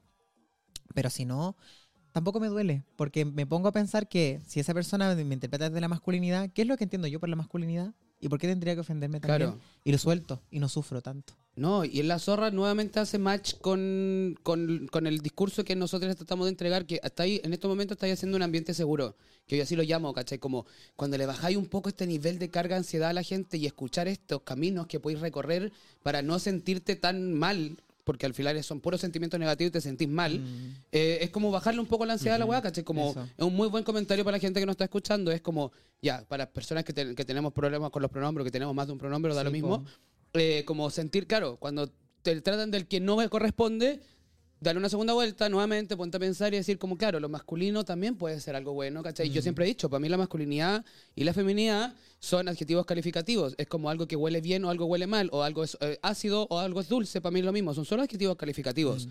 Entonces yo lo masculino siempre lo he posicionado en mujeres, ¿cachai? Para mí cuando me tratan de masculino, ¿qué es masculino? Para mí yo veo a mi mamá. ¿Por qué? Porque lo masculino en la sociedad es valentía, es fuerza, es guerrero, Actitud. a- actitud y todo eso es mi mamá, po, ¿cachai? En cambio, cuando lo femenino para la gente es algo débil, que necesita refugio, ¿cachai? Y claro, Delicado. eso delicado. Y eso para mí hoy en día es un hombre, ¿cachai? Que es uno, no- yo no tengo figuras, no fui criado, hoy sí tengo, pero no fui criado con figuras eh, masculinas fuertes, ¿cachai? Para mí siempre fueron cobardes los hombres. Entonces, desde ahí con- desconfiguro todo, ¿cachai? Entonces, por eso también me... Y de ahí como el trabajo, que también es algo que trato de siempre comunicar, como el trabajo de tú encontrarte contigo misma, como hacerte las preguntas, ¿cachai? Como yo de esa forma, ponte tú, llegué a, a reconocerme con una persona trans no binaria, ¿cachai? Cuando desconfiguré que es ser masculino o femenino, ¿cachai? Y también cuando lo llevo a la perfo, también como en el drag, mi drag también tiene barba, es con, con pelo, Boom. ¿cachai? Tiene bulto. Yo jamás me he hecho el truco porque quiero, quiero que se entregue eso, ¿cachai? Y es lo que hago el día a día también, Eso. ¿cachai? Como mi vivencia el día a día es totalmente andrógena y la gente no entiende. Siempre está la tía que me dice como, pero tiene barba y tiene uña y se maquilla, pero tiene pelo, el pecho peludo. Y es como, sí, mi amor, porque... Mira, sé que esa weá me pasó una vez también con una activista eh, trans, pero adulta mayor allá en Antofagasta, que es histórica y todo, y como... Y esta loca, y yo entiendo que eso es de la buena voluntad, ¿cachai? Desde la buena intención, pero como decía mi mamá, el camino al infierno está pavimentado de buenas intenciones. Entonces esta vieja va y me pesca fuera de un, de un evento que hubo, donde fue a hablar una, fi- una bióloga trans muy bacana, se llama Brigitte Baptiste, que es muy seca por si quieres leer de ella, habla, habla de, la, de la diversidad en la biología, como de onda es como literal un combo en la guata para toda la gente que te saca el libro de biología. Claro, es que la biología dice- Claro. ¿Cachai? Que Entonces, ya. nunca no pasaron ni con un 4 Buena. la clase de biología. Brigitte Baptiste. Bri- se escribe Bri- Brigitte Baptiste. Si la quieren buscar, es muy bacán. Bueno, la voy a tiene, buscar. tiene videos en, en YouTube por si les da paja leer. Echar la TED de ella es muy clara. Sale Uy, todo. weona, la voy a ver sí o sí. Entonces, eh, ¿qué pasa? Que yo me acuerdo que nada, pues, eh, había una charla esta persona, esta chica es colombiana y todo, y fue, oh, wow, yo fui. Y, y fue esta vieja, igual. Después salimos del hueveo y yo me veía regia, fue con un vestido rojo, todo, yo, chao. Y salí y, y- y- esta buena Sara también tiene sangre en el ojo, pero siempre tiraba comentarios agresivos. Y un día va y me dice, oye, que te ves bonita hoy día. Me dijo, te ves tan linda. Y yo, ay, qué raro. Ay, gracias, le dije yo. ¿Qué continuó? ¿Qué Sí, me continuó? dijo, "Eh, te ves muy, muy preciosa, tu figura es muy linda, tu cara es muy linda. Pero hoy te puedo hacer una consulta. Y yo, sí, sí, dígame. ¿Cuándo te vas a comprar una peluca, weona? Porque la gente te ve y piensa que tienes cáncer. Pero muchos, uno tras otro, uno tras otro. Weona, y yo así como... Shook it. Sí. Yo así como... Oh, Yo no sabría volá. yo me iría, no sé. La me volada. Aparte Me andaba- atrapo. eh. andaba con una amistad al lado, igual como que me dio vergüenza y así. Y después dije, ya, sabes que yo no voy a dejar que esta huevona me la gane. Entonces Ya. fui, ya, respiré un milisegundo y le dije así como, bueno, ¿y qué tanto atado si tuviera cáncer? Como, ¿qué weá? Como tener cáncer es ser fea. Claro. yo. La mina se quedó callada. Le dije, mira, sabéis que yo entiendo que tu comentario es desde la mejor de las buenas intenciones, pero suena feo. Suena feo, ¿sabí?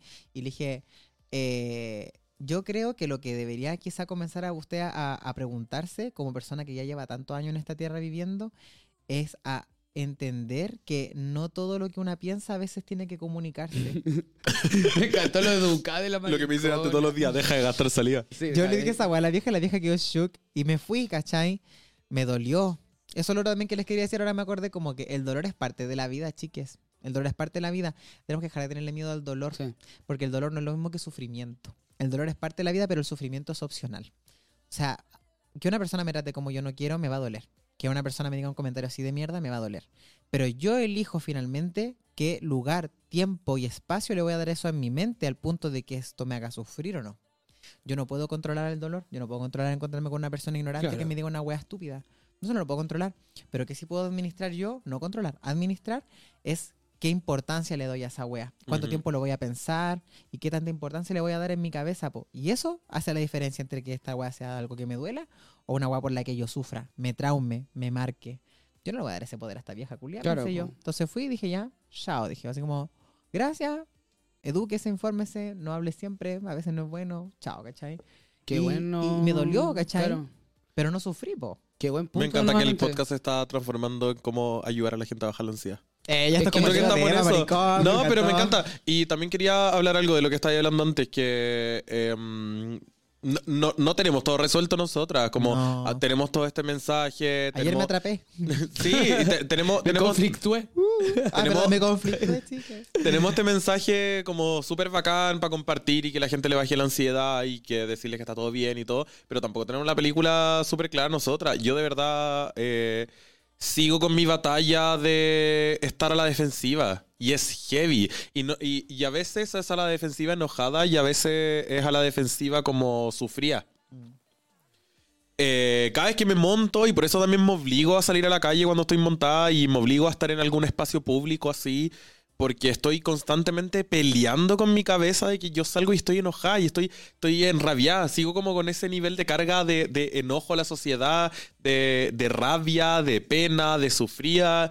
Pero también por eso mismo me gusta salir así a la calle y, y, y darme cuenta de que soy válida en el espacio, soy válida estando como me gusta verme, porque yo de verdad, yo estaría todos los días en si tuviera el tiempo y la energía, porque así me veo, esa es la imagen con Pero la el que me punto veo. que acabáis de decir también es, está todo bien que esté en ese proceso. Sí, ya está bien. Y, y, y, y, lo analicé, lo identifiqué, y qué estoy haciendo que me ayudó Caleta es salir a la calle así y ganarme mi esquina, ganarme mi espacio, ganarme, ganarme mi metro cuadrado cuando yo estoy caminando en la calle y estar validada igual que todo el resto. Yo de verdad saldría todos los días así.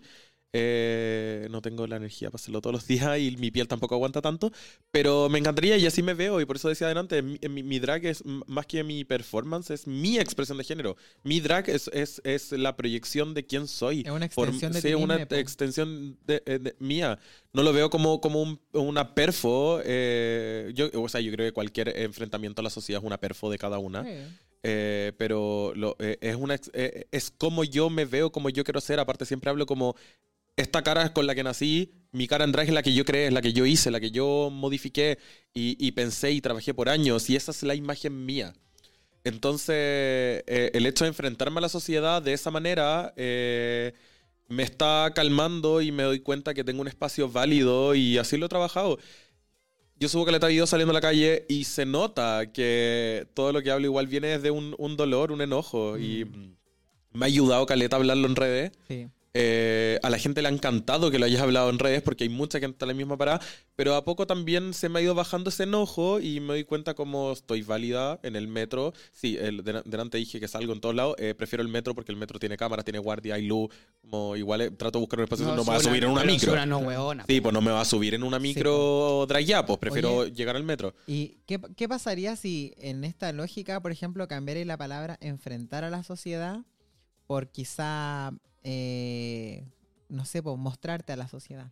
Mostrarme a la sociedad. Claro, porque el ¿Cachai? enfrentar es violencia. Sí, pues ya- es que, no, ¿cachai? Ya y vengo desde aparte- un- y- y aparte el A enfrentar, la defensiva. el enfrentar tiene que ver con el que ya en ti se activa esta, este, este mecanismo que es natural, que la ansiedad no es mala, chicas, la, la ansiedad es una emoción, es como los celos, y todas la tenemos, y no hay que satanizarla. El problema es que a veces este mecanismo se desregula y andamos todo el rato así. Entonces, ¿qué ayuda? Por ejemplo, cambiar el switch, pues como, ¿qué, ¿qué tal si en vez de enfrentar a la sociedad, simplemente nos mostramos a la sociedad o nos compartimos con la sociedad? Porque lo que tú estás haciendo en el fondo no es pintarte para la gente para ir a una batalla con ellos. Lo que tú estás haciendo es maquillarte para poder contar una historia y no contárselas para que para convencerlos, contárselas para compartir un proceso que tú has llevado mucho tiempo desarrollando para ti misma. De hecho, en uno de los videos hablo de eso, como eh, lo agarré para el hueveo, pero igual es, es verdad. eh, salgo así para compartir arte Sí, po. también. Sí, Como- literal, Y- bueno, y, el les dije, lo, tomé para el hueveo porque lo dije como súper como sobra, porque yo sé que a la gente Pero le da rabia. igual, pero salía como regia y para que la gente igual tiene derecho a ver un poco de arte y belleza en la calle. Y aparte, Pero es real, como...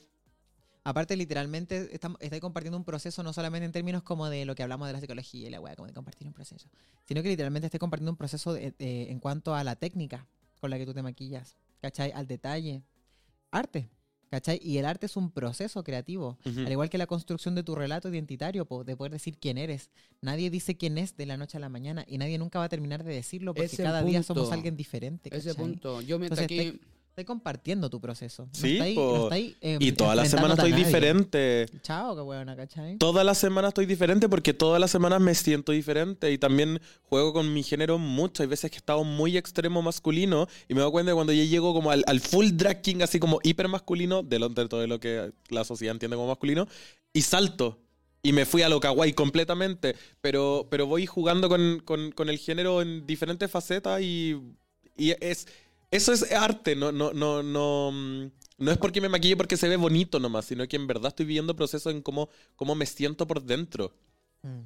De hecho, dije, han dicho una palabra harto que es. Ah, ¿tú quieres decir algo? No, yo estoy viendo como terapia a la Javi mientras como ca- ca- Eh, ella me encantó, ella, pero estaba atragantado en un No, pico, sí. pero único. Pero aparte que es que es muy interesante escuchar como también, insisto, lo que Yo tú estoy en haces, terapia, yo me no sé si no sé si lo has- no sé si te lo han dicho mucho o no que le, le, le, le dais una segunda vuelta al hueveo.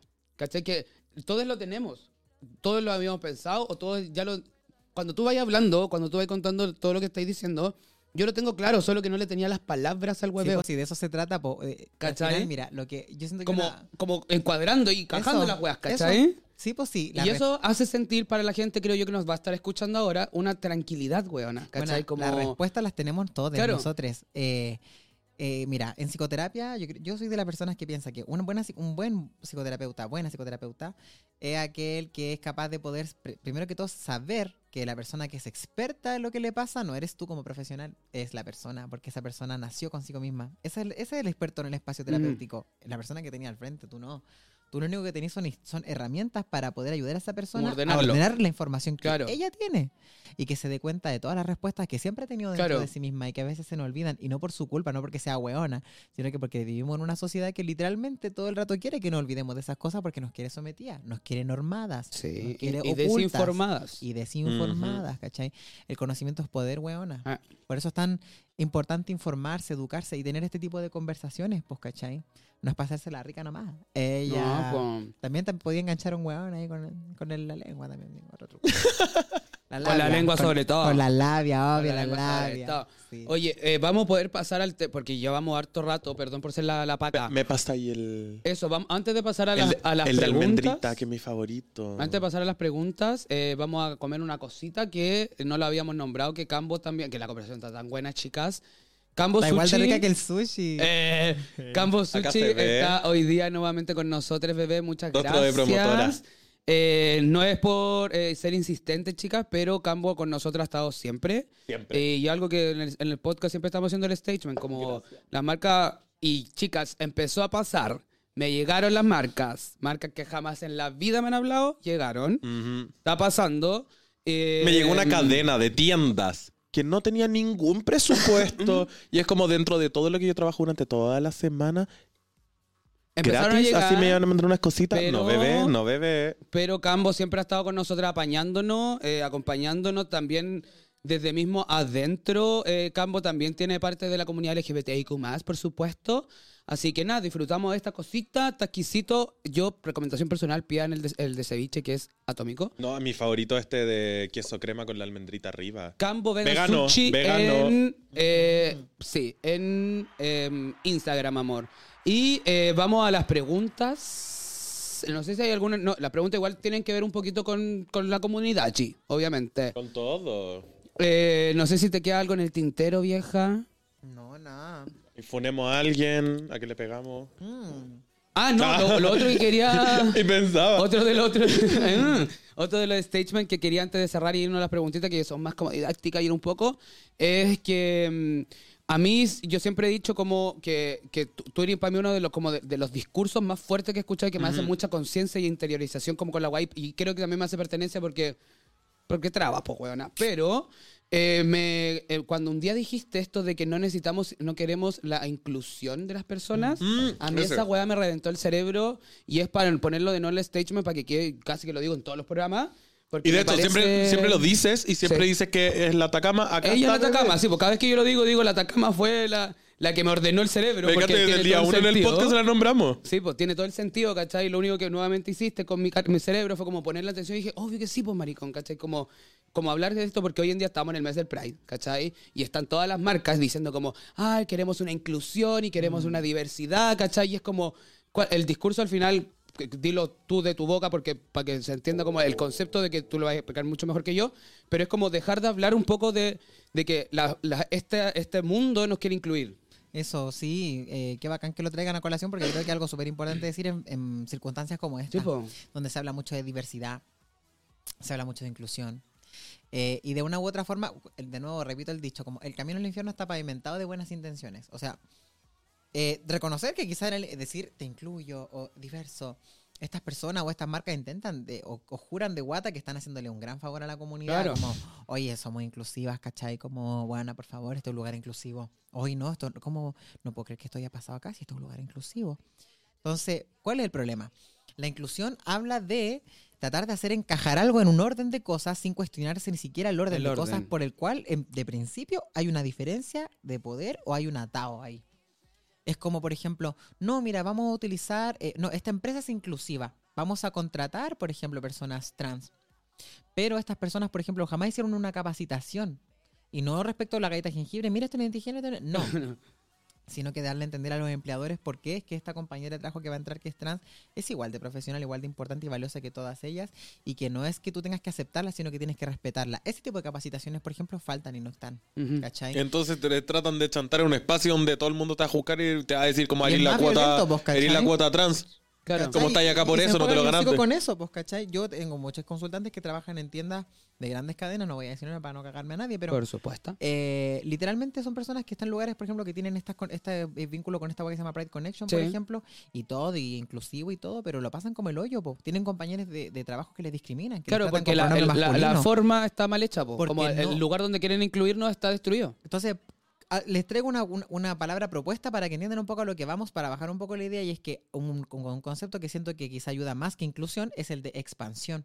Este concepto lo trajeron las los activistas eh, discos, que son las personas que son discapacitadas. ¿Ya? Estas personas eh, activistas, desde ahí, por ejemplo, conocí a una chica en Argentina y me explicaba un día así como, oye, mira, yo como activista disca hay una palabra que me ha servido mucho que es la ex- expansión en vez de la inclusión. Le dije, ¿qué es esa wea? Me dijo, "Noso- en el fondo la, la expansión a lo que invita es como a expandir tu perspectiva de las cosas, a deconstruir cómo estabais viendo a este grupo que tú considera- considerabais diferente y que tenías que incluir en tu realidad Claro.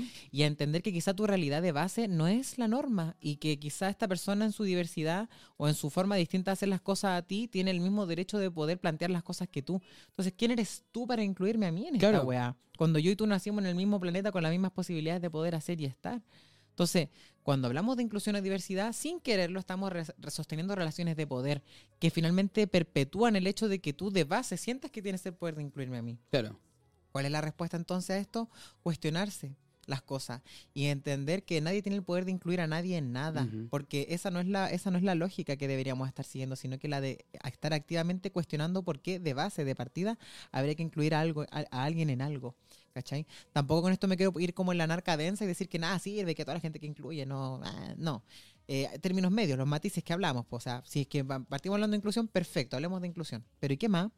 Sí. ¿Cachai? ¿Qué viene después? Porque si nos quedamos pegados en eso, entonces nos quedamos en esta. Pues, por ejemplo, lo que ya la gente hasta hace memes con la cuestión, que es como este utilitarismo de la identidad, de- este utilitarismo de esta inclusión, pero no un cuestionamiento real de por qué es que el orden de las cosas es como es y por qué no puede ser algo distinto también.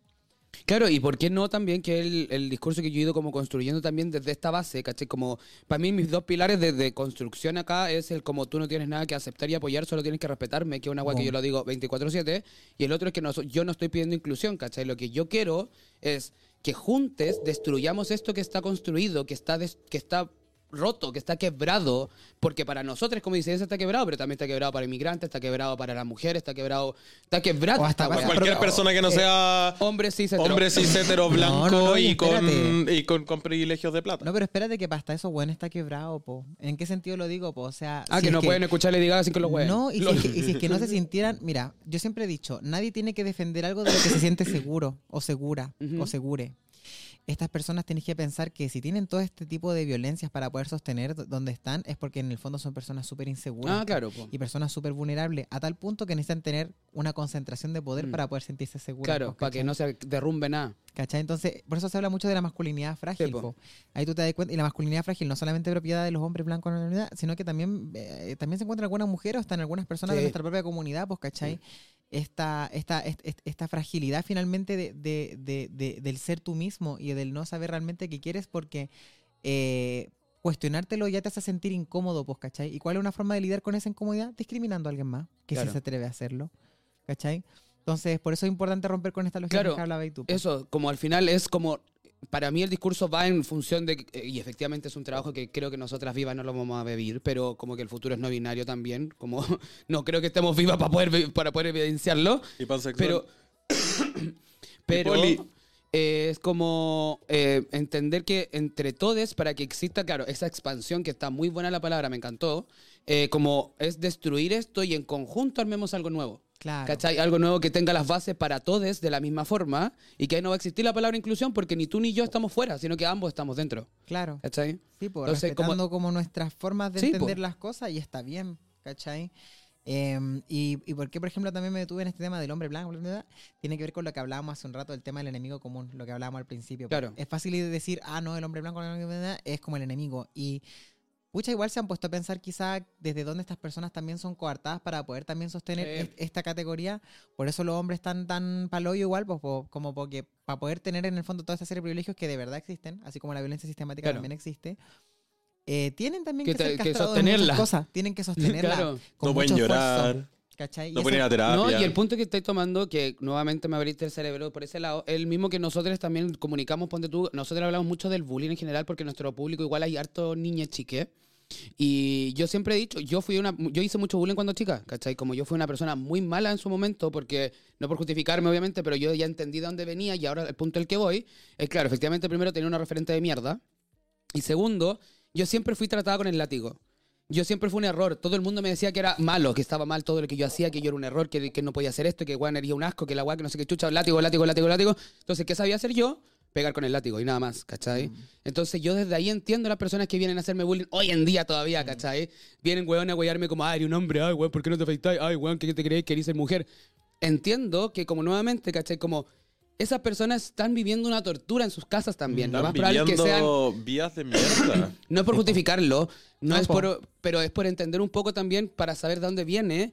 Que claro, efectivamente no lo voy a atacar de nuevo de vuelta, ¿cachai? Porque a mí no me venía, no me afecta en lo absoluto que tú me digas que quiero parecer mujer o que, que si, que si soy hombre o si tengo coco, da lo mismo. Como que todos esos insultos que en tu cabecita están funcionando, a mí no me llegan. Lo único que hago con eso es entender que tú lo más probable lo estés pasando como el hoy en tu casa, ¿cachai? Que estés recibiendo, o en tu caso, en tu círculo, donde sea, ¿cachai? Como entendiendo eso también, ¿cachai? Como desde ese lado que nosotros lo hablamos como desde el bullying, tú lo estás hablando del lado de esta violencia sistemática que nos ejerce el patriarcado, los hombres en general, pongan- poniéndolo como un, un individuo, pero entendiendo que ese individuo también tiene también su es propia víctima pelea. de esa weá, Sí, po. po. Sí, po. Entonces, eh, claro, es súper importante también lo que tú decís, porque en el fondo, eh, cuando también somos capaces de quizá ver, ver a estos personajes que a veces identificamos como el enemigo con compasión, eh, nos logramos dar cuenta de que quizá hay más cosas en común de las que pensábamos, a pesar de que estas personas nos discriminen o sean nuestre- nuestros enemigos. po. Y encontrando estos puntos de, de, mm, como de encuentro entre nosotros y este grupo que parecía ser tan ajeno a nosotros, logramos encontrar posibilidades. Por eso es tan importante ver estas cosas y tener altura de mira para ver este tipo Claro. de situaciones y no binarizar las cosas. Si imagínate, somos capaces de entender que género es no binario, ¿por qué no podemos entender que la cosa no es tan simple como personas buenas y personas malas?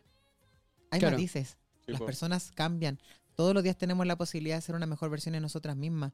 Y cuando yo empiezo a quizá colocarme en un lugar de diferencia en relación a esta otra persona que identificaría como este hombre, bla, bla, bla, bla, bla, y me pongo a la defensiva desde ahí, quito la posibilidad de poder transformar las cosas en algo distinto. Y yo misma, lo que queriéndolo o no, inclusive en el acto de defenderme, estoy sosteniendo este orden que tanto daño me está haciendo. Ujú. Y sigo en el fondo poniéndole el látigo en la mano a este ser y yo poniéndome de esta manera esperando a que me pegue con ese látigo. pues, Claro. ¿cachai? Sin querer. Entonces, por eso es tan importante tener esta altura de mira, tener este tipo de conversaciones. Ojo, no estoy diciendo que con esta weá estamos arreglando el mundo con esta conversación. No vamos a ir a abrazar a toda la gente. claro, vamos a ir a abrazar nazis, weona. No. Claro, obvio, obvio. Pero eh, estamos hablando Le pasé de... una botella de Pepsi al Paco. Eh, ya, estamos hablando de eh, tener cada vez quizá otro, otro tipo de narrativa, otro tipo de herramientas para conversar, para enriquecer la discusión Claro. y que quizá una de, una de tantas cosas que aquí estamos hablando le haga sentido y les resuene, la tomen y la que no, no también. Y les pueda ayudar a, a quizá poder elaborar las cositas de una manera más tranquila y menos ansiógena, pues no salir a batallar la vida, sino que a vivirla. Tal cual. Y sobre Hermoso. eso de, de que tomar o no las opciones, acá igual tenemos abierto eh, una línea telefónica. Pueden mandar sus audios. Eh, al más 569-3940-2671. Pueden mandar sus mensajes. Bueno, estaba puesto en la pantalla también del YouTube. Nos llega un Eh, audio que vieron al, al atacado en el cuarto oscuro. No, Ay, hay un audio. Ah, y hay un audio ya, pero eso, pueden ser parte de la conversación, pueden opinar a favor, en contra Ay, y qué abrir la discusión. igual. Estoy buscando por Loli por si acaso. Ah, No, mentira, bueno, yo tengo, do- tengo Pero- dos vínculos.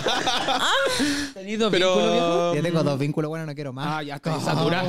Sí. Está bien, o no hay sea, más no, igual si quiere alguien venir acá y, so- y todo y chao. Ya, eso, te lo dejo por ahí. Pero somos todas de vínculo. La semana pasada eh, besé un chiquillo, ya me dijo te amo. ¡Oh! Dos veces. ¿Y tú qué le Yo- dijiste? Le mandé una selfie. Yo cero, yo cero vínculo, chicas. Yo soltera y casta. No, Dante. Yo cero vínculo, yo eh, No, es que lo peor de todo es que la vieja, la vieja nos marca a todos, pues entonces estamos en un pre y no me puedo comer a nadie porque la vieja tiene a un Cuidado marido, al otro marido, al otro marido. No voy a decir nombre, pero en un pre dices. o en un after hay como 20 maridos de la Dante y una se sienta sola. Qué mentira, eso es ¿Cómo? Converso con la bonca. Eso es mentira. Vamos con el audio, por favor. Eh, ya. Hola, ¿cómo están? Me parece súper buena invitada la que tienen. Eh, este, siempre que les veo, pienso mucho en lo que es la disidencia sexual y bueno, he visto también en las marchas en los últimos años, aunque sinceramente yo inicialmente hace hartos años participaba, después dejé, dejé de hacerlo porque siento que no me identifica mucho de lo que, y no porque no sea parte de la comunidad, pero siento que no me identifica mucho de lo, de, de lo que se hace allí. Y por eso, en cierta manera, lo que hace la disidencia al ir de frente y decir lo que piensa y siente sin importar que haciendo valer lo que piensa con respeto, yo diría que la mayoría de las veces con respeto, al final de la marcha, lo que ustedes están haciendo a través de este programa, eh, es muy bueno y en la medida en que la gente, no solo nuestra comunidad, sino que la gente entienda de que no es necesario estarse presentando que tú eres distinto o distinta porque todos lo somos sin importar la orientación sexual, ni dónde vivamos, ni cómo sea nuestro aspecto físico. Yo durante mucho tiempo me, siempre me presenté, o desde niño siempre supe que era heterosexual. Bueno, en esa época no se hablaba, ¿no? Yo tengo 48 años. Y claro, después de los, como a los 24 años me di cuenta que algo pasaba conmigo y me asumí como gay, porque en ese tiempo, en los 90, era como gay y lesbiana, o sea, no, no más. Y ahora en este último periodo ha salido un montón de divisiones.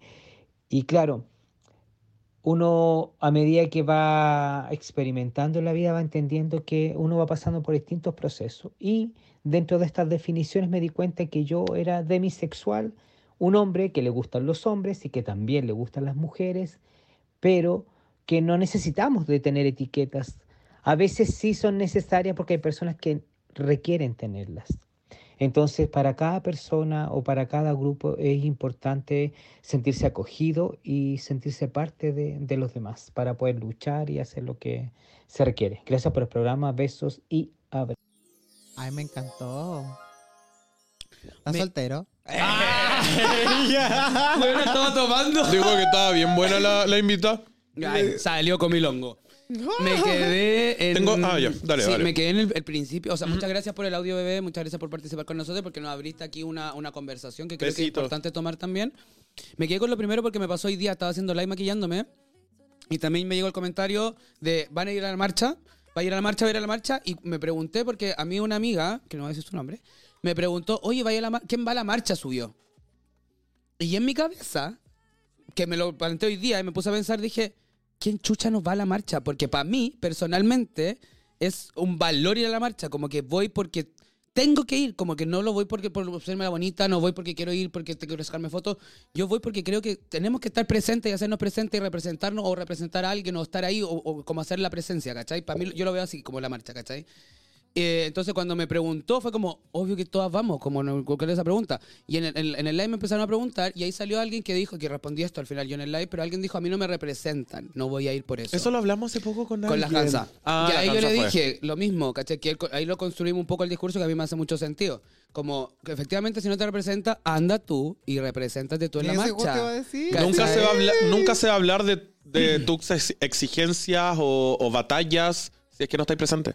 Anda tú sí, no se siente representada por ninguna, porque creo yo que. Que si lo que no se hace en la, si lo que se hace en la marcha no te parece, anda a hacer tú lo que tú quieres hacer a la marcha. A eso voy, ¿cachai? Si tú crees que hay. Porque la marcha tiene bloques también, por la gente que no sepa, ¿cachai? Como hay, hay movimientos, incluso hay camioncitos de todo tipo. Hay yo sé que hay de lesbianas solamente. Está la disidente que va más atrás de negro. Están adelante. Hay diferentes finales, tenéis Parque. Almagro, tenéis... La, contra, la disidente, la contramarcha, claro, como que hay de todo, ¿cachai? Como, entonces, si ninguno te hace sentido, Y de hecho hay micrófono abierto en el fin de la marcha disidente en el Parque Almagro. Hay micrófono abierto y tú puedes ir a hablar lo que tú quieres hablar y tú, tu vivencia. Entonces, claro, si no te hace representativo, tampoco es la idea de obligarte a ir. A lo mejor hay Eh. mucha gente que incluso ante la ansiedad de ir a la marcha está todo bien, no nos obligan a hacerlo.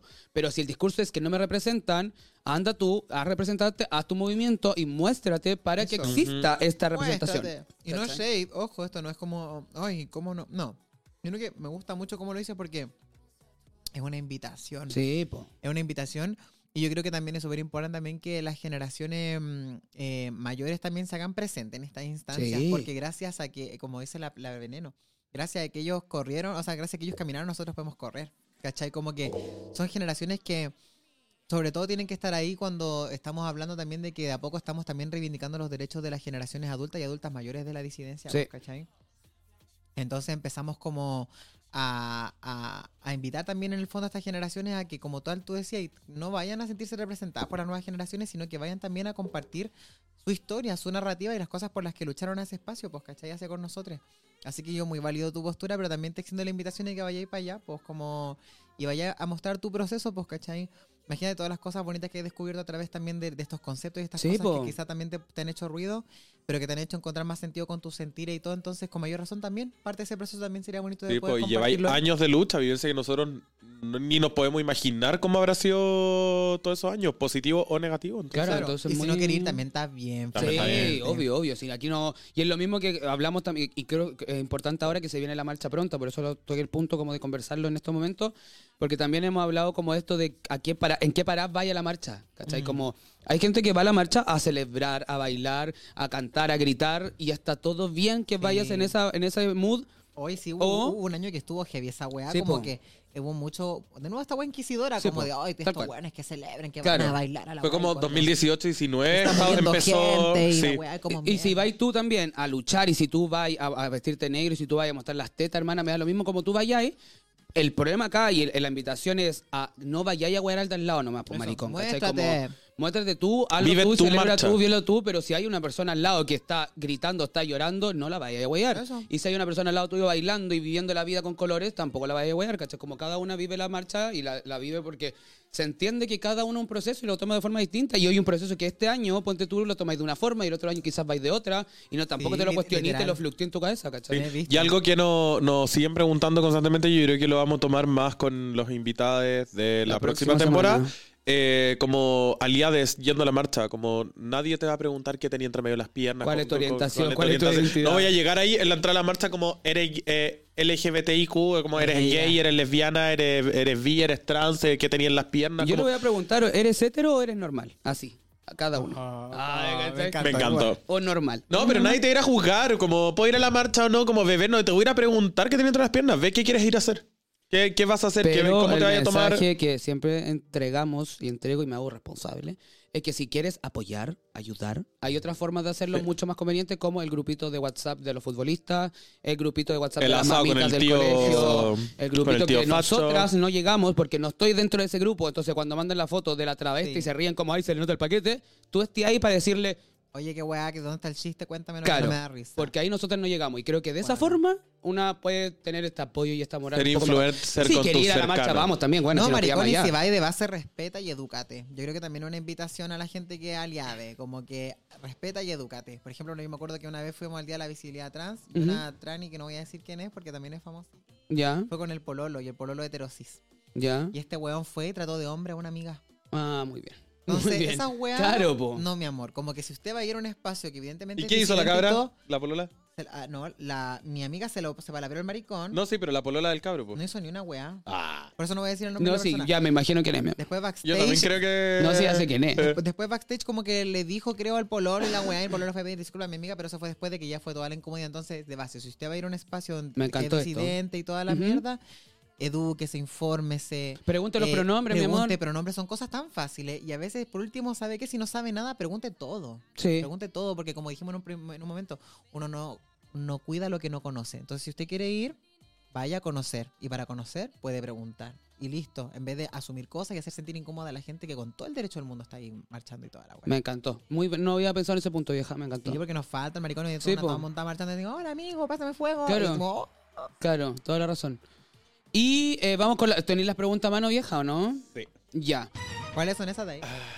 Ay, mira, Ah, no, no, nosotros, nosotros- tenerla. no, que nosotros somos veganas y esos papeles contaminación. Atado. Sí, pues nosotras, sin impresión. Cuatro árboles ahí. Sí, pues. ¿Cómo vamos a sacar ¿Dónde compré papelito? ropa? Tres plumas. Yo no compro, me la pasan. Ah. Eh. Ya. Oh, atado, me metí en, en- en la otra nota. No, era una felicitación. Por mientras pueden Le ir a acabo buscar... de ver una foto del hoyo. Ah, No tengo, si me quiero sacar, no Por- tengo del hoyo. por mientras, No. Javi busca Ah, la... pero ¿cómo? Tengo de la raja, no del hoyo. Y eso que ando, ando la, láster y todo el huevo. Huevona, pero ¿cómo? Bueno, y bueno, yo lo, no sé, igual me he visto una vez de casualidad, me saqué una foto del hoyo y como que- De que- casualidad, me Así como se me Se cruzó. me cayó el teléfono. Uy, se me la cruzó una cámara. foto en mi hoyo. No, pero que de verdad. Es que, bueno, mira, iba- estaba preparada para amar, ¿cachai? Iba a amar yo en Ah, este ya. momento. Ibas a ir a mar. Y me estaba depilando el hoyo, po, y no tenía espejo porque me está quedando en una pieza culiada. Ya. Entonces puse el celular, pues me lo puse abajo del hoyo mientras me estaba depilando. Ah, po, y weón. sacó una foto. Y saqué una Y lo peor de todo es que no la borré, po, porque yo no caché que se sacó. Entonces un día le pasé el celular a una amiga Y te vio el todo y el me vio asterisco, todo verde. el hoyo, weón. El hoyo. Un día literal salía yo así como de arriba, así. Claro, aparte mala pose, tampoco fue una Ah, cosa muy... Nada erótico. Si fue de No. casualidad, weón. No, se puede sacar la- fotos del hoyo de Yo le he visto a la. Javi la, la, la, la trompa sin querer también de la misma forma. De la misma forma, bueno, porque está en el celular y te hace, mira. Eh, y tú amiga. Javi. Bueno, por mientras que la Javi busca la pregunta, No, pueden sí ir al. Arsmate de Javi. Ah, que ni weá. Ah. Me encantó igual. Me querí wear. Ya. Creo que salí perdiendo porque yo nunca he escondido que tengo Arsmate. Weón. Mire, apúntale la carita, la carita de. Salís perdiendo, weón. Cállate. Yo La soy bien pregunta. transparente, la gente sabe todo de mí. Porque no me quedo callada tampoco. Qué morbo maraca. Oye, ¿te pinta hielo yo también? Celeste, celeste menta. Me gustaría pintar raja. Hacer como mi make-up en raja. Yo quiero hacer anomancia. ¿Qué es eso? El leer el ano, Las las, líneas del ano. Sí. Ah, yo quiero ser ta- no. eh. ¿Cómo se llama? Los chocolates de Voy a ir a una clase de tanatopraxia. Ah, ya nos fuimos en otra. Eh, maquillaje muerto. Tana- tana- ta- ¿Tanatopraxia se llama? No El sé. maquillaje muerto, reconstrucción. Qué fuerte. Sí, ya, voy a una clase teórica, no es legal en Chile. Preguntas. Eh, ¿Cuántas son? preguntas. 14. Oh. Tienes que elegir un número del 1 al 14, mi amor. Eh, Déjame uno del. el 11. Quedan caleta. ¿En serio? Sí. Acá queda uno. El ceviche. Se está las peleando ocho. la comida, weón. Las No, es ocho que la Javi está sola peleando. Oye, espera, es que de- ese moradito tiene una salsita rica. ¿Me Pero acercáis uno, por fin? ¿De qué es el morado? Dile a la Es gente de para que lo salsa de pruebe. aceituna ese. Este tiene palta, tiene tofu, tiene un tomatito eh, envuelto en palta y tiene una salsa morada de De algo. aceituna. Es de aceituna, po, de base. Ah, ahí está. Sí. Una muy Exquisito. nortina, buena aceituna amarga. De hecho, ¡Ay, qué rico! tengo- abajón de nortina no se lo han probado. Pan, pan, Pan, así, pan pues con calentito. ace- y con esa con pan mantequilla. mermelada de no, aceituna. No, con mantequilla y con aceituna mo- morada y la, la, En rodaja. la- la- no, buena, como que. La peláis. La peláis así. ¡Qué rico! Y el pan tiene que estar bien quemado y, la- y la- lo aplastáis. A mí me encanta el agua de, de- de- de aceituna. Ay, A ver. Incluso en Arica- Enfóquenme mientras como, así el campo pierde seguidores. en Arica Mm. eh, venden esas como pasta o aceituna de aceituna No, como sí, me mermelada. vi bonita. Ganaron 10.000 seguidores con esa toma. Ya, mientras están todos, estamos todos comiendo, ¿cuál era el número, bebé? 11. Entonces.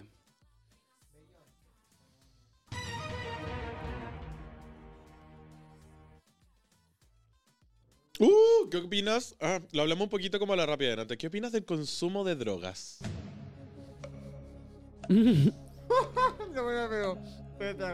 Me encantó. Yo estaba comiendo, pero claro, al final es como. No, no.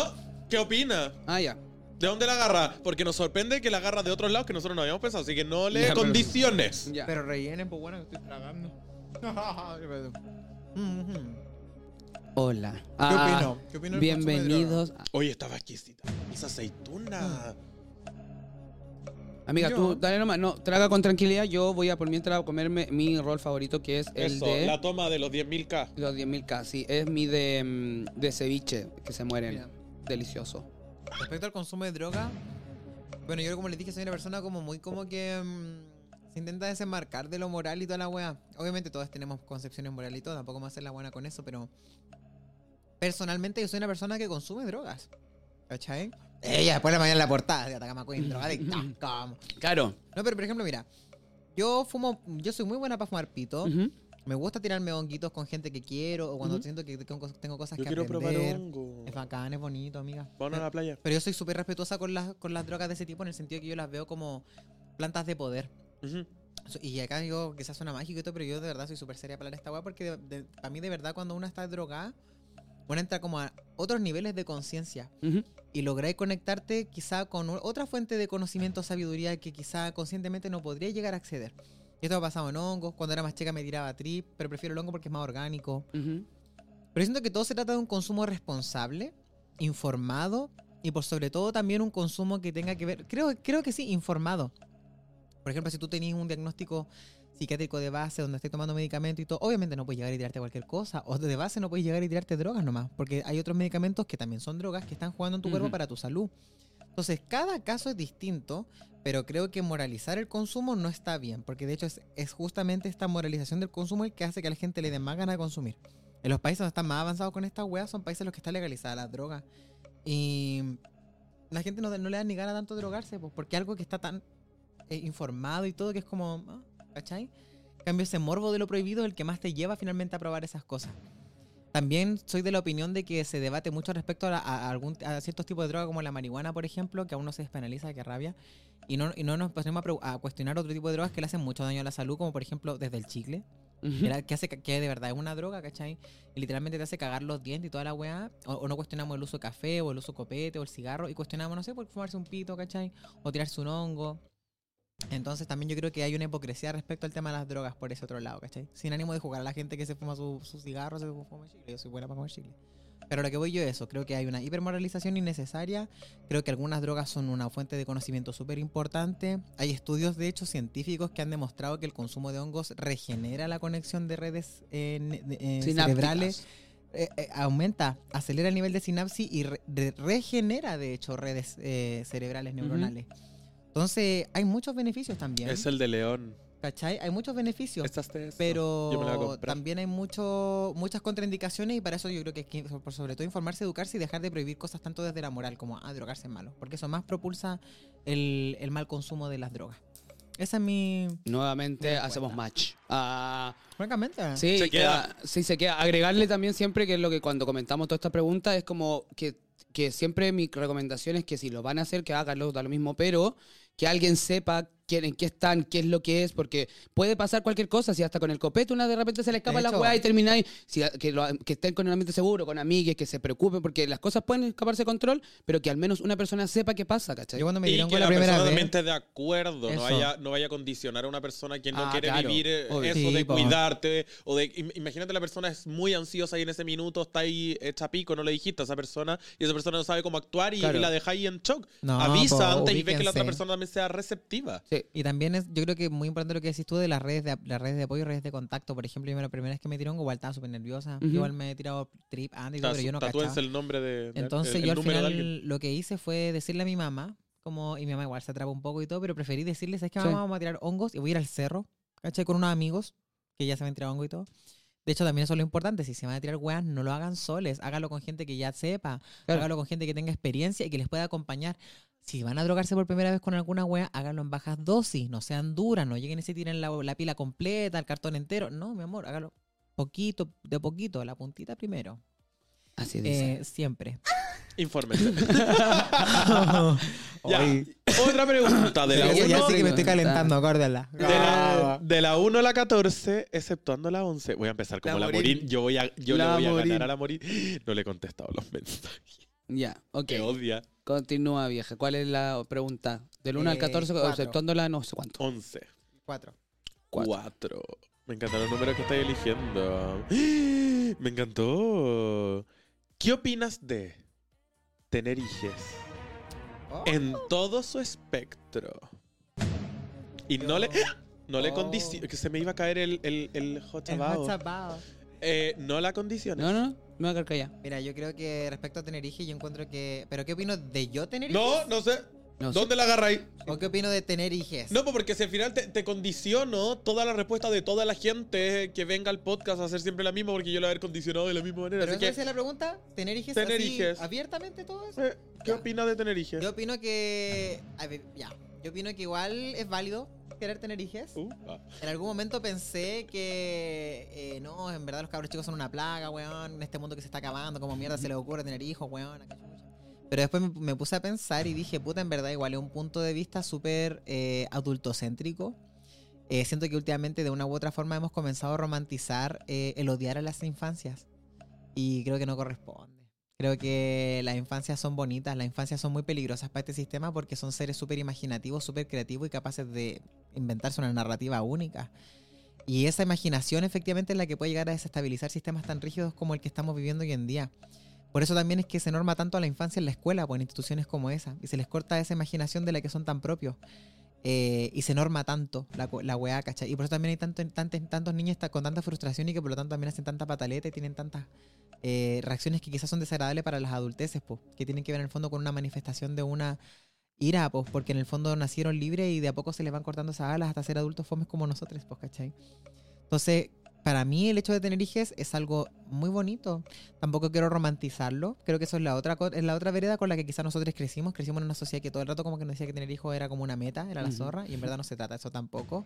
Y al Se final trata- tu vida se iba a reducir a eso. No, se trata de una voluntad, una decisión personal, es súper válido si lo quieres hacer, eh, pero creo que es una gran responsabilidad también y por lo tanto es súper importante también comprometerse a poder darle a, esas niñas un, un porvenir bacán, una realidad bonita, ¿cachai? Y por sobre todo también permitirles ser, ser niñas, pues ser, in- ser infancias y permitirles también ocupar ese potencial imaginativo y creativo para transformar esta realidad.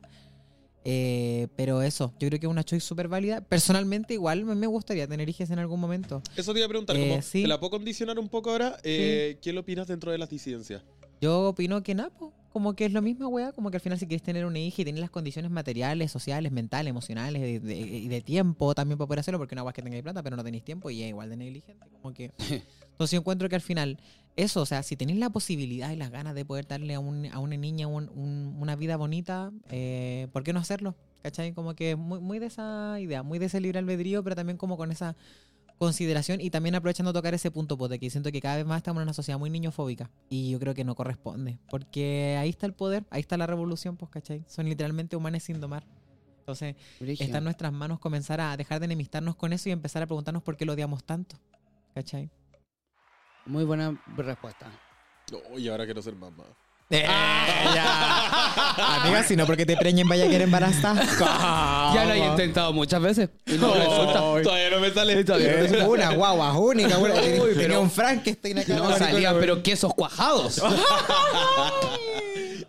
No, Conche pero tu yo, madre. puta, yo un igual. flan yo, de guagua. yo igual con vengo- suero y todo. yo igual Ay, qué vengo de un rico. lado de, de un poco. Pero es más el discurso de odiar como la, la idea del hijo y odiar a la infancia. Vengo, no odiarla, pero como de este como rechazo al tema de la infancia. Vengo de eso en discurso porque yo convivo con mis sobrinas como que fueran mis hermanas chicas. Eh, las tengo súper presentes en mi vida y es la zorra. Amo estar con ella, es lo más lindo que tengo. Dante me ha visto con ella, en verdad estoy todo el rato con ella. La otra vez fuimos a ver por el cumpleaños de la abuela de ella, la invitamos al bar y fuimos todos. Y, y yo estaba con las niñas, no estaba con los huecos, porque en verdad las amo demasiado, pero también tengo ese discurso de odiar a la infancia. Y mm, me gustó tu Es que postura sí, de po. como... Yo nunca lo he visto así porque me pasa que yo no, me tengo, no tengo nula relación con la niñez, no tengo nada cerca, no, no, para mí es muy lejana, ¿Yo? entonces... Yo soy una bebé. No, porque yo soy muy el bebé, por eso-. Eh, pero eh, eh, tengo ese, no es un odio ni nada, pero claro, yo lo veo desde el otro lado, como en mi discurso hoy en día se está construyendo la parte de esta presión social que te lleva a tener que cumplir ciertos parámetros en los cuales te, te obligan a que tener que formar una familia o porque al final si no formas una familia, ¿quién eres y qué haces? Y tener que comprarte una casa, ¿cachai? Como que es el discurso que por ahí lo veo, ¿cachai? Como que no hay que cumplirlo, si quería hacerlo, insisto, que el- el- la temática del podcast, haz tú con tu culo un tambor, pero claro, con efectivamente responsabilidades, efectivamente el kilo guagua es caro, pero también, claro, el tiempo, porque Bueno, yo tuve en su momento un papá que ponía lucas, que eran como dos mil pesos básicamente, pero no había tiempo, entonces ¿para qué me interesaba algo que pusiera siendo no lo veía nunca? Nunca tuve papá, pues bueno, ¿cachai? Efectivamente el tiempo también, ¿cachai? Como es importante tenerlo y considerado en la ecuación de- del, del IGE. Mm. Voy a ser mamá. Eh, ya. Porque tenéis tiempo, weón. Ahora no, weona. No dormido. Me tomé una siesta de media hora, me maquillé y me vine corriendo. Ya, mierda. vamos con la última pregunta. Última pregunta. Por favor. Eh, De la 1 a la 14, exceptuando la 4 y la 11. eh, nueve. Rimo. Puta la No wea. Le va a poner el número, le va a poner el número. Conchetumare. Ahí cagó la morín. Ahí cago la morín. Ah, se ha repetido harto esta pregunta. ¿Qué opinas de tener una relación con alguien que venda contenido sexual? Nada, pues, period. Bacán, que me invita a colaborar para ganar plata igual. Vamos. no sé, Ya, sí. me encantó. Ya, enganche corta. Otra. Ya, pues, otra. Otra. De hecho, así De la como- 1 a la 14, Pero exceptuando la po, 4, la espérate. 9 y la 11. Mira la weona. Bienvenida weona. nuevamente a un nuevo episodio de Nonas Podcast. Estoy ¿Qué aquí decir, presente vieja? con No, la hecho, Gansa. me estoy vinculando ahora, por ejemplo, con una persona también que, que trabaja, po. trabaja desde la Ya, sexualidad. me encanta. Y para mí igual ha sido un universo, un universo de posibilidades, de enfrentarme también a muchos prejuicios. Pues yo pues, soy una persona que quizá ya, ustedes ven, se cuestiona mucho las cosas, tiene su rollo, pero igual soy humana, pues bueno, como igual me atrapo, tengo Por inseguridades. Y, este, y esto efectivamente me, me ha llevado a... Me conflictúo. Claro, muchas cosas, muchos sentidos, muchas creencias que tenía sin darme cuenta. Y, y eso pues me, ha- me ha hecho entender en el fondo de que es un rubro terrible bonito y muy poderoso, en muchos sentidos también muy empoderante. Y que te puede dar la posibilidad de ampliar tu perspectiva al placer de otras formas. Y también de poder empezar a pensar en tu sexualidad como un patrimonio propio y empezar a pensar en, en tu sexualidad en términos de capital cultural, que te pertenece a ti y que no tiene por qué pertenecerle a otras personas. Entonces, eso, como que yo siento que es súper bonito poder abrirse a, a compartir también con personas que tengan una cercanía con eso, porque eh, te transforma el mundo, po. te lo, te lo remueve por completo. O sea que, claro, es, un- es una realidad que está bien como, no, no sé si invisibilizada, porque creo que no es que esté invisibilizada, porque se, siempre se ha hablado del comercio Pero sexual. muy prejuiciada. Eso, muy ¿cachai? Claro, muy satanizada. satanizada, porque invisibilizada no está porque efectivamente siempre se han hablado de las putas, de, de los putos, de lo, de lo Por ejemplo, Pero, claro, pues está súper satanizada, está súper como vista como, como, ay, no tenéis nada más que hacer. De No, nuevo, no, no, desde no, lo mira, moral. y, por ejemplo, yo pensaba, por ejemplo, eh, no sé, po, eh, weas como, hoy entonces si se mete con otra gente, entonces eh, es lo mismo que conmigo. No, po, porque son otras cosas, se comparten otras cosas, y es un trabajo al Claro. final. Es, es un trabajo, tú estás tú, Sí, po. entras en una performance, entras a actuar de cierta manera para ofrecer a esta persona una experiencia erótica. Entonces, es un rollo igual, es bonito, es un Sí, arte. es bacán como Estoy meterse- tomando nota para mejorar el Artsmate. Sí, po, Sí, marica. po. Y ahora sí ya me voy a Les voy a, les voy a poner números. ya, Eh, pero ¿cómo después, número, vieja. Eh, ya, tres, eh, seis. El 6. Sí. 6. Uh, las voy a empezar a cambiar de orden para para que. ya.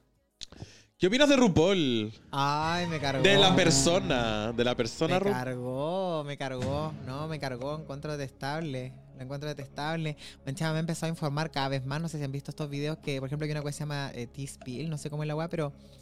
eh, ¿Han visto los contratos de la weá? Sí.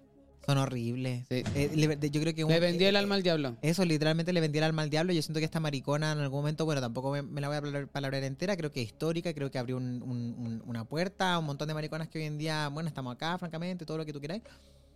Pero sí se le fueron las cabras para el monte a la perra. Como que yo creo que está profitando en base al sufrimiento de muchas personas, está empezando también a capitalizar algo que en verdad es libre, que es propiedad de cualquier otra persona y, y- y literalmente eso pues está co- co- coartando la libertad de un montón de artistas que frente a la precariedad, muchas veces a las que se enfrentan laboralmente, pucha, entre tener un contrato con el diablo y tener pega asegurada, estar por la tuya, freelance.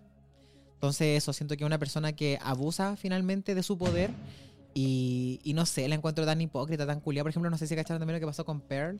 Sí. Como de, no sé, escuché una vez una entrevista que esta buena con- confesó lo que pasó realmente, Sí, porque po. cuando la se quedaron mirando fijo y esta buena le dice así como, it's something in my face, así como Mm. tengo con la cara, como, y la buena así como que la quedó mirando normal, dice que en, ese, en esa escena lo que realmente ocurrió fue que lo- fue como que la perra le dijo así como, oye, no importa lo que sea que me digas, eh, no, no me importa, a no ser que esas cámaras estén Claro. grabando, ¿cachai? Entonces, ese tipo de cosas... Porque la Pérez la fue a felicitar. Sí, po. Entonces, ese tipo de weá, yo nada, como que me, car- me carga. Me carga la vieja, la encuentro patética, la encuentro así ordinaria. Como ahora. Pero sí rescato, obvio, porque lo que le dije, matices.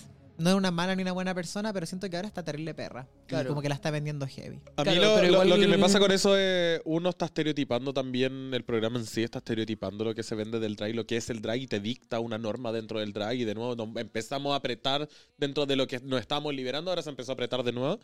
Y por otro lado, debería ser la punta de flecha y no lo es. No. Es la, es la que viene en la cola de atrás, entonces estamos todas peleando y la RuPaul es la última que lo agarra porque se vende un público eh, mm, heteronormado masivo mundial. Piensa, es el reality más visto del mundo. No somos tantas weonas. Mm. Está Entonces, al vendido para heteronorma. Eso, po, eso. Entonces no va a ser nunca la punta de flecha, no es- va a ser la que y- represente lo que nosotros queremos. Y hay lógicas que a mí siempre me, ha hecho- me han hecho ruido, porque yo ahora dejé de ver RuPaul, o sea, yo RuPaul lo- la última vez que lo vi fue por la temporada 8. Uh, añazos. Antigua. Yo la Antigua. 9, la 11, la, la 10 y la 11 po. la vi media media y ya... Entonces... Yo estoy al día. ¿Me cachai? Entonces, igual es que, por ejemplo, igual yo siempre me han hecho, me- siempre me han hecho ruido. El otro día vi un episodio de eh, esta weá que sacaron con celebridades, que de celebridades no tenían nada. Pésimo Nadie ese, las conocía a las pésimo, primas. Sí. Eh, y quedé shook igual porque igual es que siempre me han hecho ruido, como por ejemplo el tema del pit crew. Sí. A mí igual me hace ruido esa weá, como también la, la hipersexualización de, de estos seres. Que yo encuentro que no está mal el que haya sexual, el que haya una eh, un- como que se, que se profite de este capital cultural, o sea, Ya. capital erótico, que es lo que hablamos en la pregunta pasada. Pico, ¿cachai? Pero reducir finalmente a estos personajes solamente a como hacer estos hueones que no hablan y que solamente muestran la cuerpa y la pichula, como que igual me parece súper redundante y como una reproducción de lógicas que de cierta manera igual son opresivas. Es que siento que igual el público un poco hombre gay. Tipo, Un poco pero, pero al final igual si O te das cuenta es como, es como pa' qué, pues igual, po, ¿cachai? Es como igual, es súper cosificante. Ujú. Entonces igual eso me da paja. Yo no tengo, como que, que, que bacán que aparezcan buenos ricos ahí y todo, así, ¿cachai? También. Pero, ¿qué lugar le das a esas personas en el programa? ¿Cuánto espacio y qué función? Yo creo que son cosas súper debatibles también porque llegan a reproducir muchas cosas que, que en el fondo Que es igual- consciente esta puta son. Sí, y de La nuevo, había gente, encontrado. matices. Me encanta esa palabra. Eso, matices. Si tampoco acá estoy diciendo, oh, qué weá. No, no, pero es como... eh, No, sí, pues es que Ponerlo en la nuevamente, mesa. Oye, ¿qué nuevamente, onda? Nuevamente lo que hacemos siempre, como te dejamos algo, mira, yo no lo había pensado, claro, te va a quedar dando vueltas. Es que mira, si lo ponemos No. a la inversa, si- imagínate fuera a la inversa el Sí, po. programa. Y me imagínate fuera un programa ya, no sé, X, y que hayan puras modelos en con la ley Claro. sostene Sí. y que no hablen ni una weá y que todo el rato estén y que les enfoquen así, porque eso pasa en Sí, le En primer en plano la pichula, en Sí. primer plano el hoyo. Sí. Y, y también las drags son súper, algunas son súper pasas para el pico, se sientan arriba de los buenos, se frotan con ellos, son Sí. modelos, les pagan, ¿cachai? Entonces Sí, al po. final es como, imagínate que esta weá fuera la inversa, po. Y hubieran como mujeres cis ahí como en esta misma... Claro. en esta Y misma- hueones rozándola y al mostrándole las pico, tetas. ¿Morande? ¿cachai? Morande. Entonces, me- me- doble moral, viene a la ¿dónde mente. igual, pues, cachai? Sí, pues, es verdad. Ya, oye, la última porque está muy interesante esta maricona, creo que Ya. diga otra. Otra. Y nos, te, nos De la empezamos a un- despedir. De la 1 a la on- va, de la 1 a la 14, sin la 4, la 6, la 9 y la 11. La 14. La 14. Va a contar porque está ¡Ah! huevona. Me encanta. ya, esto quiero tu postura. ¿Qué opinas de hablar del tema de rol el 2023? Oh, ya, me gustó. Me gusta. Yo me creo que lo gusta. mismo que hablamos de las categorías. Yo siento que las categorías sirven para poder tener una referencia, pero no nos determinan. Por ejemplo, eh, yo a mí me gusta mucho más de pasiva. Me gusta mucho más que me estimule la próstata de una, así, ta, ta, ta. ta. Ujú. De una. Que me bombeen las horas. Eso, Chao. mamona, lloro yo. Pero eh, de venir igual, o sea, que las categorías de rol no nos limiten tampoco. O sea, sirve mucho llegar quizá a un encuentro y decir, oye, en verdad me gusta más ser pasiva y a ti no, en verdad me gusta más ponerlo. Ya, qué rico, calzamos. Pero también sirve mucho como, eh, oye, tal mi rol ya así, ya, tú, ya", y después estar hueveando y en el hueveo sentir cosas y en ese sentir cosas dejarse llevar y no determinarse por el rol. Por ejemplo, me pasó una vez con un ex que esta persona hombre hetero cis y yo como trani y todo y como que yo acostumbraba igual como trani y también esta persona como hetero como hombre hetero así como a, a ponérmelo siempre y yo siempre así como. ¿cómo era el audio que ponen? ¿cómo era el audio ese? así como "Ah", así yo ahí como entonces así como que nada pues está entonces un día pasó que ya estábamos en esa y de repente este weón ya nos estamos comiendo y le dije así como oye ya como que eh, anda a buscar el condón. Entonces, la que fue a buscar el condón, este weón estaba como para este otro lado de la pared y yo estaba para acá, para el lado del, del pasillo. Ella. Y pasó por encima de mí y como que quedó acá y fue como. Oye, ya, igual. Como que sentí como un- una cosa así. Yo dije, oye, como, oye, ¿qué? Y le dije, oye, a ver, quédate ahí. Eh, Ya. A ver, muévete. Eh, a ver, ya, grita. Eh, Ah, A ver. Eh, a ver. A ver, salta. No, no, no. Como que le dije, ven, quédate. Y empezamos a jugar, bueno, empezamos a comer. De nuevo, cuento corto, me terminé culiando al hombre, pues bueno. Regio. Y yo toda la vida pasiva de oro, ¿no? Yo jamás en la weá. Mm. Pero, puta, en el estar ahí y el dejar, porque en algún en un momento dije, pues, oye, pero ¿y ¿qué pasa? Pero es que yo siempre he sido pasiva, pero ¿y cómo? Pero entonces, y empecé a irme en la mente y dije, maricona, basta.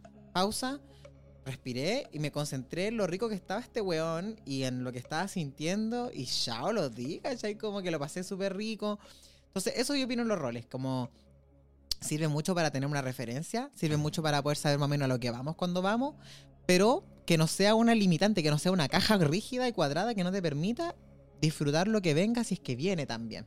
Tampoco forzarse a hacer las cosas, pero puta, si se da y sentí algo, no, No te limití a ti mismo, de no, nuevo, no te quedé en el rol, no te quedé en la etiqueta, date la oportunidad de ver qué wea pasa, ¿cachai? Y puede que no te guste tampoco, pero te fluiste, Pero ¿cachai? si lo Eso. estás sintiendo y te está causando curiosidad, Claro. como no te crucifiques por eso. Eso, pues también una vez me, igual me pasó, como que le estaba llevando el pico a un hombre y de repente, oye, contando todo acá. Me encantó. Bienvenida. Y, y- y después como Te que... queda. Ah. weona, ¿no? Y de repente como que... pa- De repente empecé a llegar como al, al hoyo así. Yo dije, oye, nunca he chupado hoyo. Dije así como... ¿Ya? Y dije, oye, permiso, me dijo así como, ya, cero atado. Y yo así como, ya... me-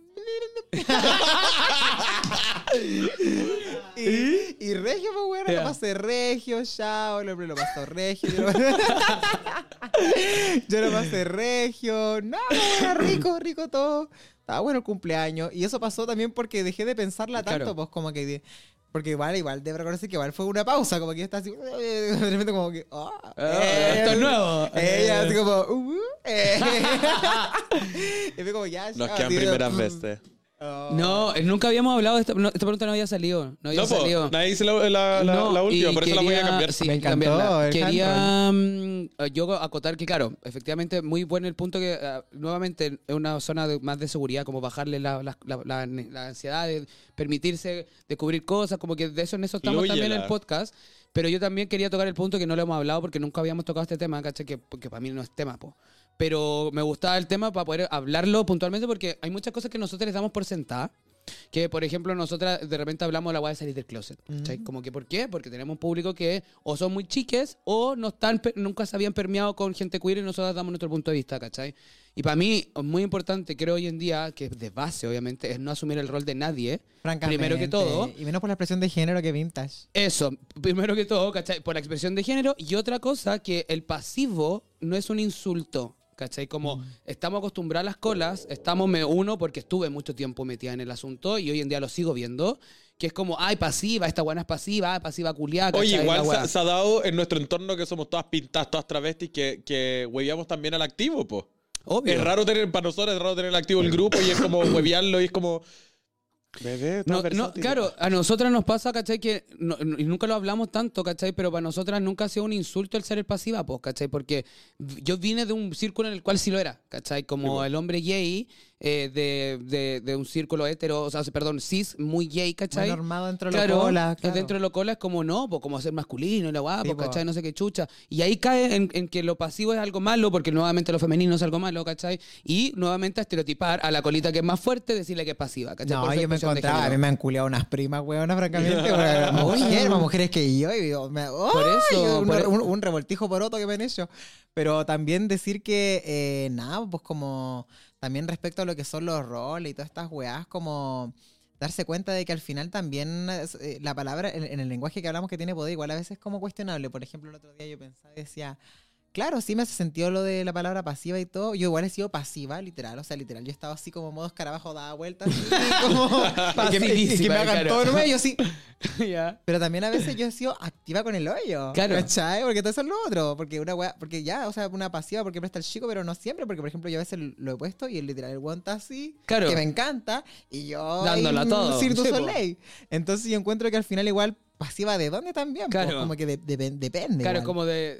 Claro, no- efectivamente. Como, como que po. pero pasar Pero el chico el- no el necesariamente gringo- ser pasiva. Sí, po. igual el hay personas que lo porque está el pasamos, top y pero- bottom. Ah, Claro. No es activo pasivo. Claro. Pero igual yo a veces termino arriba con el hoyo. Sí, po. Pero sí, pues no hemos visto. Versátil. Cumpleaños, feliz. Así que me encantó, me encantó. Mucha Estamos llegando leche al en tu final. cumpleaños. Eh, pero terminaron haciendo una orgía. Apaguen la cámara. Ah, ¿Cuándo se van a negro? ¿Dónde está el de 48 que habló en el audio? Ah, está afuera. Como mierda. Bienvenidos nuevamente.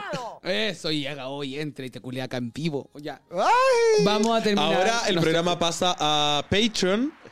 Si lo pagas, se continúa la Si próxima quieres ver media la hora. continuación de este programa. Se está Entonces van a pescar desvirtuando. estas dos y yo voy a grabar. Se está desvirtuando. Nos tenemos que despedir. eh, nada más que llegar al final. Ah, antes de despedirnos. Hay regalito. ¡Hay ¿En regalo! ¡Que venga la modelo! Ya, chao. Y por modelo me refiero a... A mí. Maletero, Con ese Pancho. apoyo, Pancho I love you. Le van a sacar la chucha después. Oye, eh, les amigos de Nix, acá la camarita, amor, nos enviaron para todo el mes del Pride, para nuestros invitados, un regalito de sus productos como bestsellers. Chao. Y yo ya vi acá dentro lo que hay, amor, y ahí va mi delineador favorito, que todo el mundo me lo pregunta, Muchas ¿dónde me hago esas líneas? Epic Inliner. En el baño.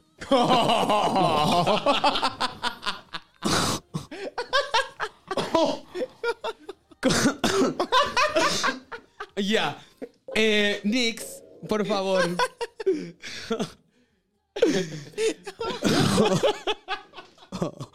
No puede ser esta falta de respeto. No puede ser. No puede ser.